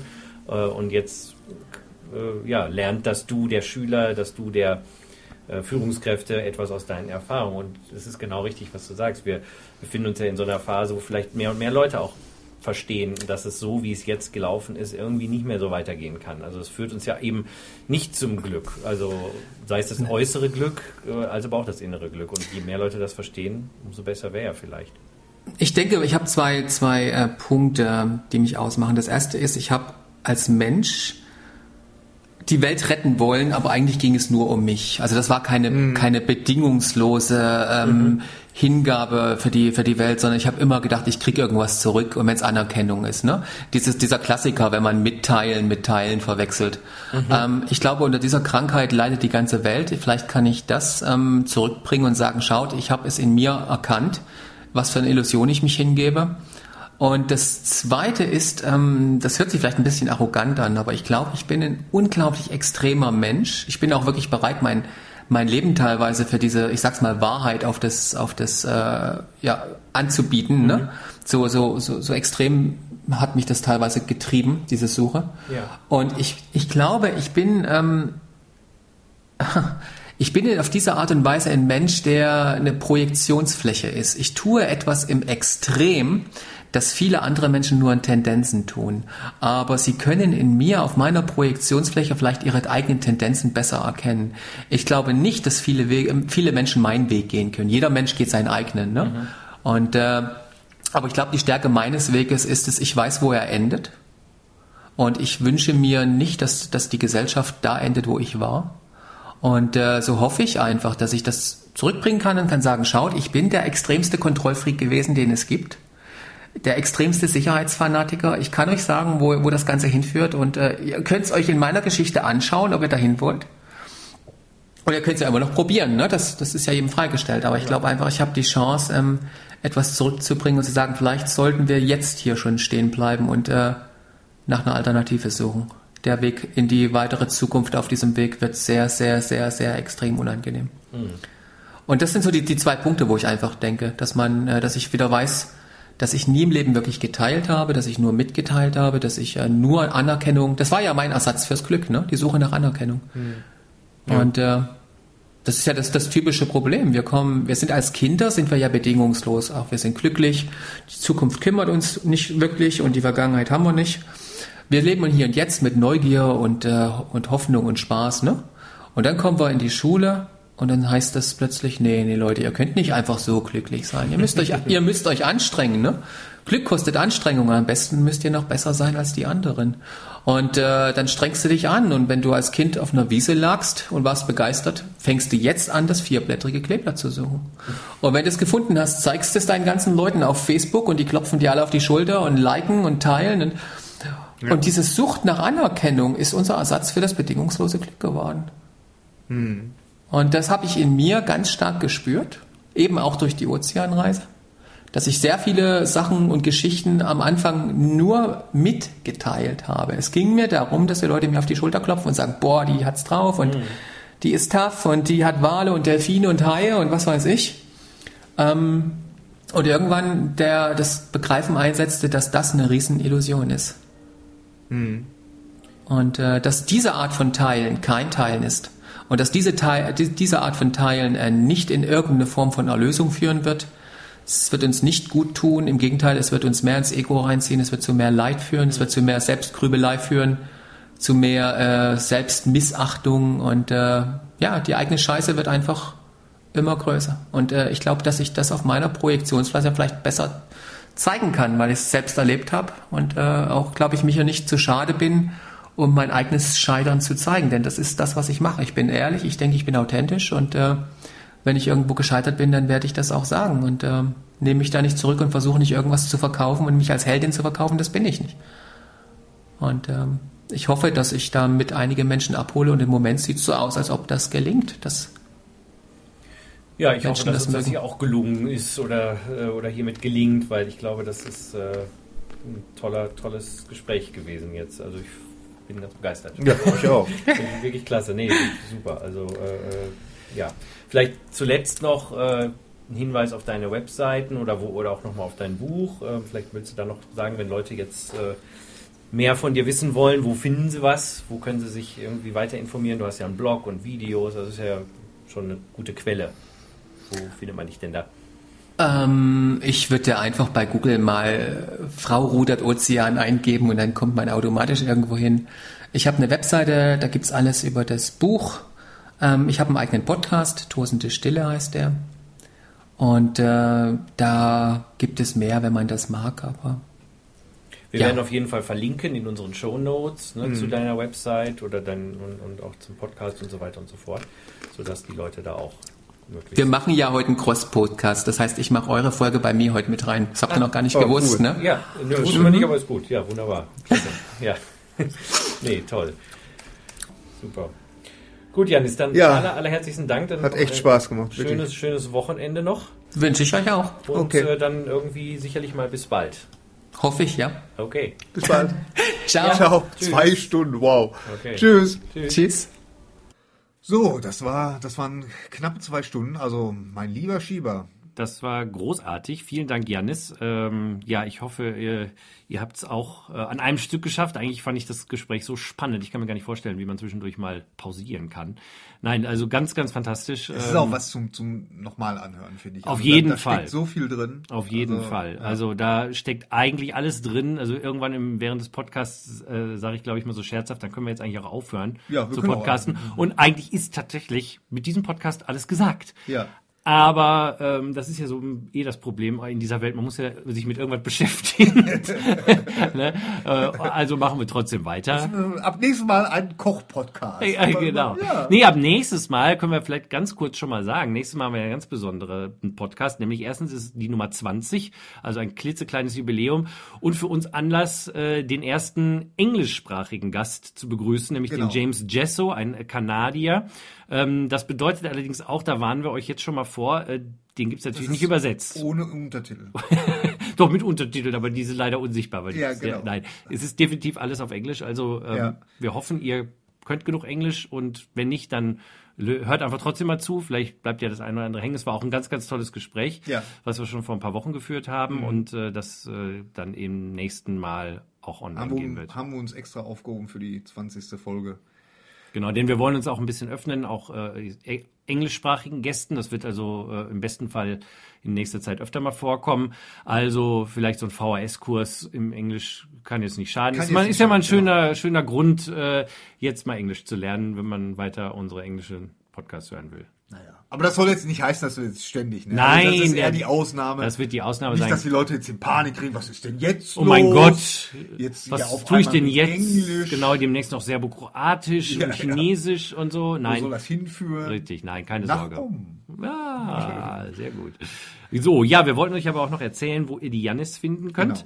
Genau. Äh, da gibt's zum Beispiel die Website äh, www.rowforsilence.com. Rowforsilence.com. Da genau. äh, kann man einiges über sie hören. Es gibt ähm, einen Podcast bei Soundcloud, der heißt Tosende Stille ja. von ihr. Das wäre übrigens Tosende Stille auch bei Google eingibt oder in irgendeine Suchmaschine, der äh, stößt da auch ganz schnell äh, äh, auf viele auf andere die, Interviews. Auf die, auf die äh, Janis und ja, genau. Viele Interviews, viele Videos, auch auf ihrer Website. Das Buch, was sie geschrieben hat über ihre Reise, heißt auch Tosende Stille. Ist das, das Interessante bei dem Buch ist ja, äh, du steigst ja sofort ein. Ne? Da wird ja nicht irgendwie großartig Zeit mit verplempert, irgendwie Vorgeschichte oder so. Es geht sofort los. Genau, ne? und, und, und mir war nach dem ersten Kapitel schon total schlecht, was jetzt überhaupt keine äh, Beleidigung, sondern nein, ein Kompliment ist an ihren Schreibstil, denn äh, sie beschreibt ihre äh, Seekrankheit, die das er, am ersten Tag ihrer Reise und äh, die beschreibt sie so gut, wie gesagt, also mir war ehrlich gesagt nach dem Kapitel ja, ja, war, absolut, ich, absolut. war ich auch sehr krank. Ja. Also äh, wie gesagt, das Buch sehr zu empfehlen. Ähm, ja, ich glaube, dass da habt ihr erstmal mit zu tun. Da, genau. Und ich glaube, es lohnt sich definitiv auch zum Beispiel auf ihrem Blog zu gucken. Da schreibt sie auch äh, teilweise sehr, sehr interessante Sachen. Ähm, ja, also auf jeden Fall sehr zu empfehlen und wir freuen uns sehr, wenn wir sie irgendwie äh, demnächst dann nochmal wieder begrüßen können. Ganz bestimmt. Ne? Das Mhm. ist super. Ja, Ja, das war's dann. ich glaube, das war's dann für Ausgabe 19. Wir hoffen, ihr habt eine gute Zeit und ähm, wir sagen wie immer, Friede sei mit euch. Nee. Nee? Sagen wir Nee, das nicht? du, nee, Moment. Du Was sagst denn? wieder sein Ja, Mikro- warte, ich, ich weiß doch gar nicht, was ich immer sage. Ich weiß Du nie, sagst- was ich sag. du Das ist das sagst immer- Schlimme. Ja. Tüskes. Nee, du sagst immer irgendwas mit Ich sag- beruflich. ja, genau. Und Okay. Alles Gute auch beruflich. Ja, ja, ja, ja. jetzt haben wir unseren, jetzt haben wir unseren, unser Mojo haben wir jetzt verloren. Wir können das ja nochmal machen. Ja, also dann, äh, äh, alles, nee, Moment. Friede sei mit euch. Namaste Alles Gute auch beruflich. und tschüss. Und tschüss.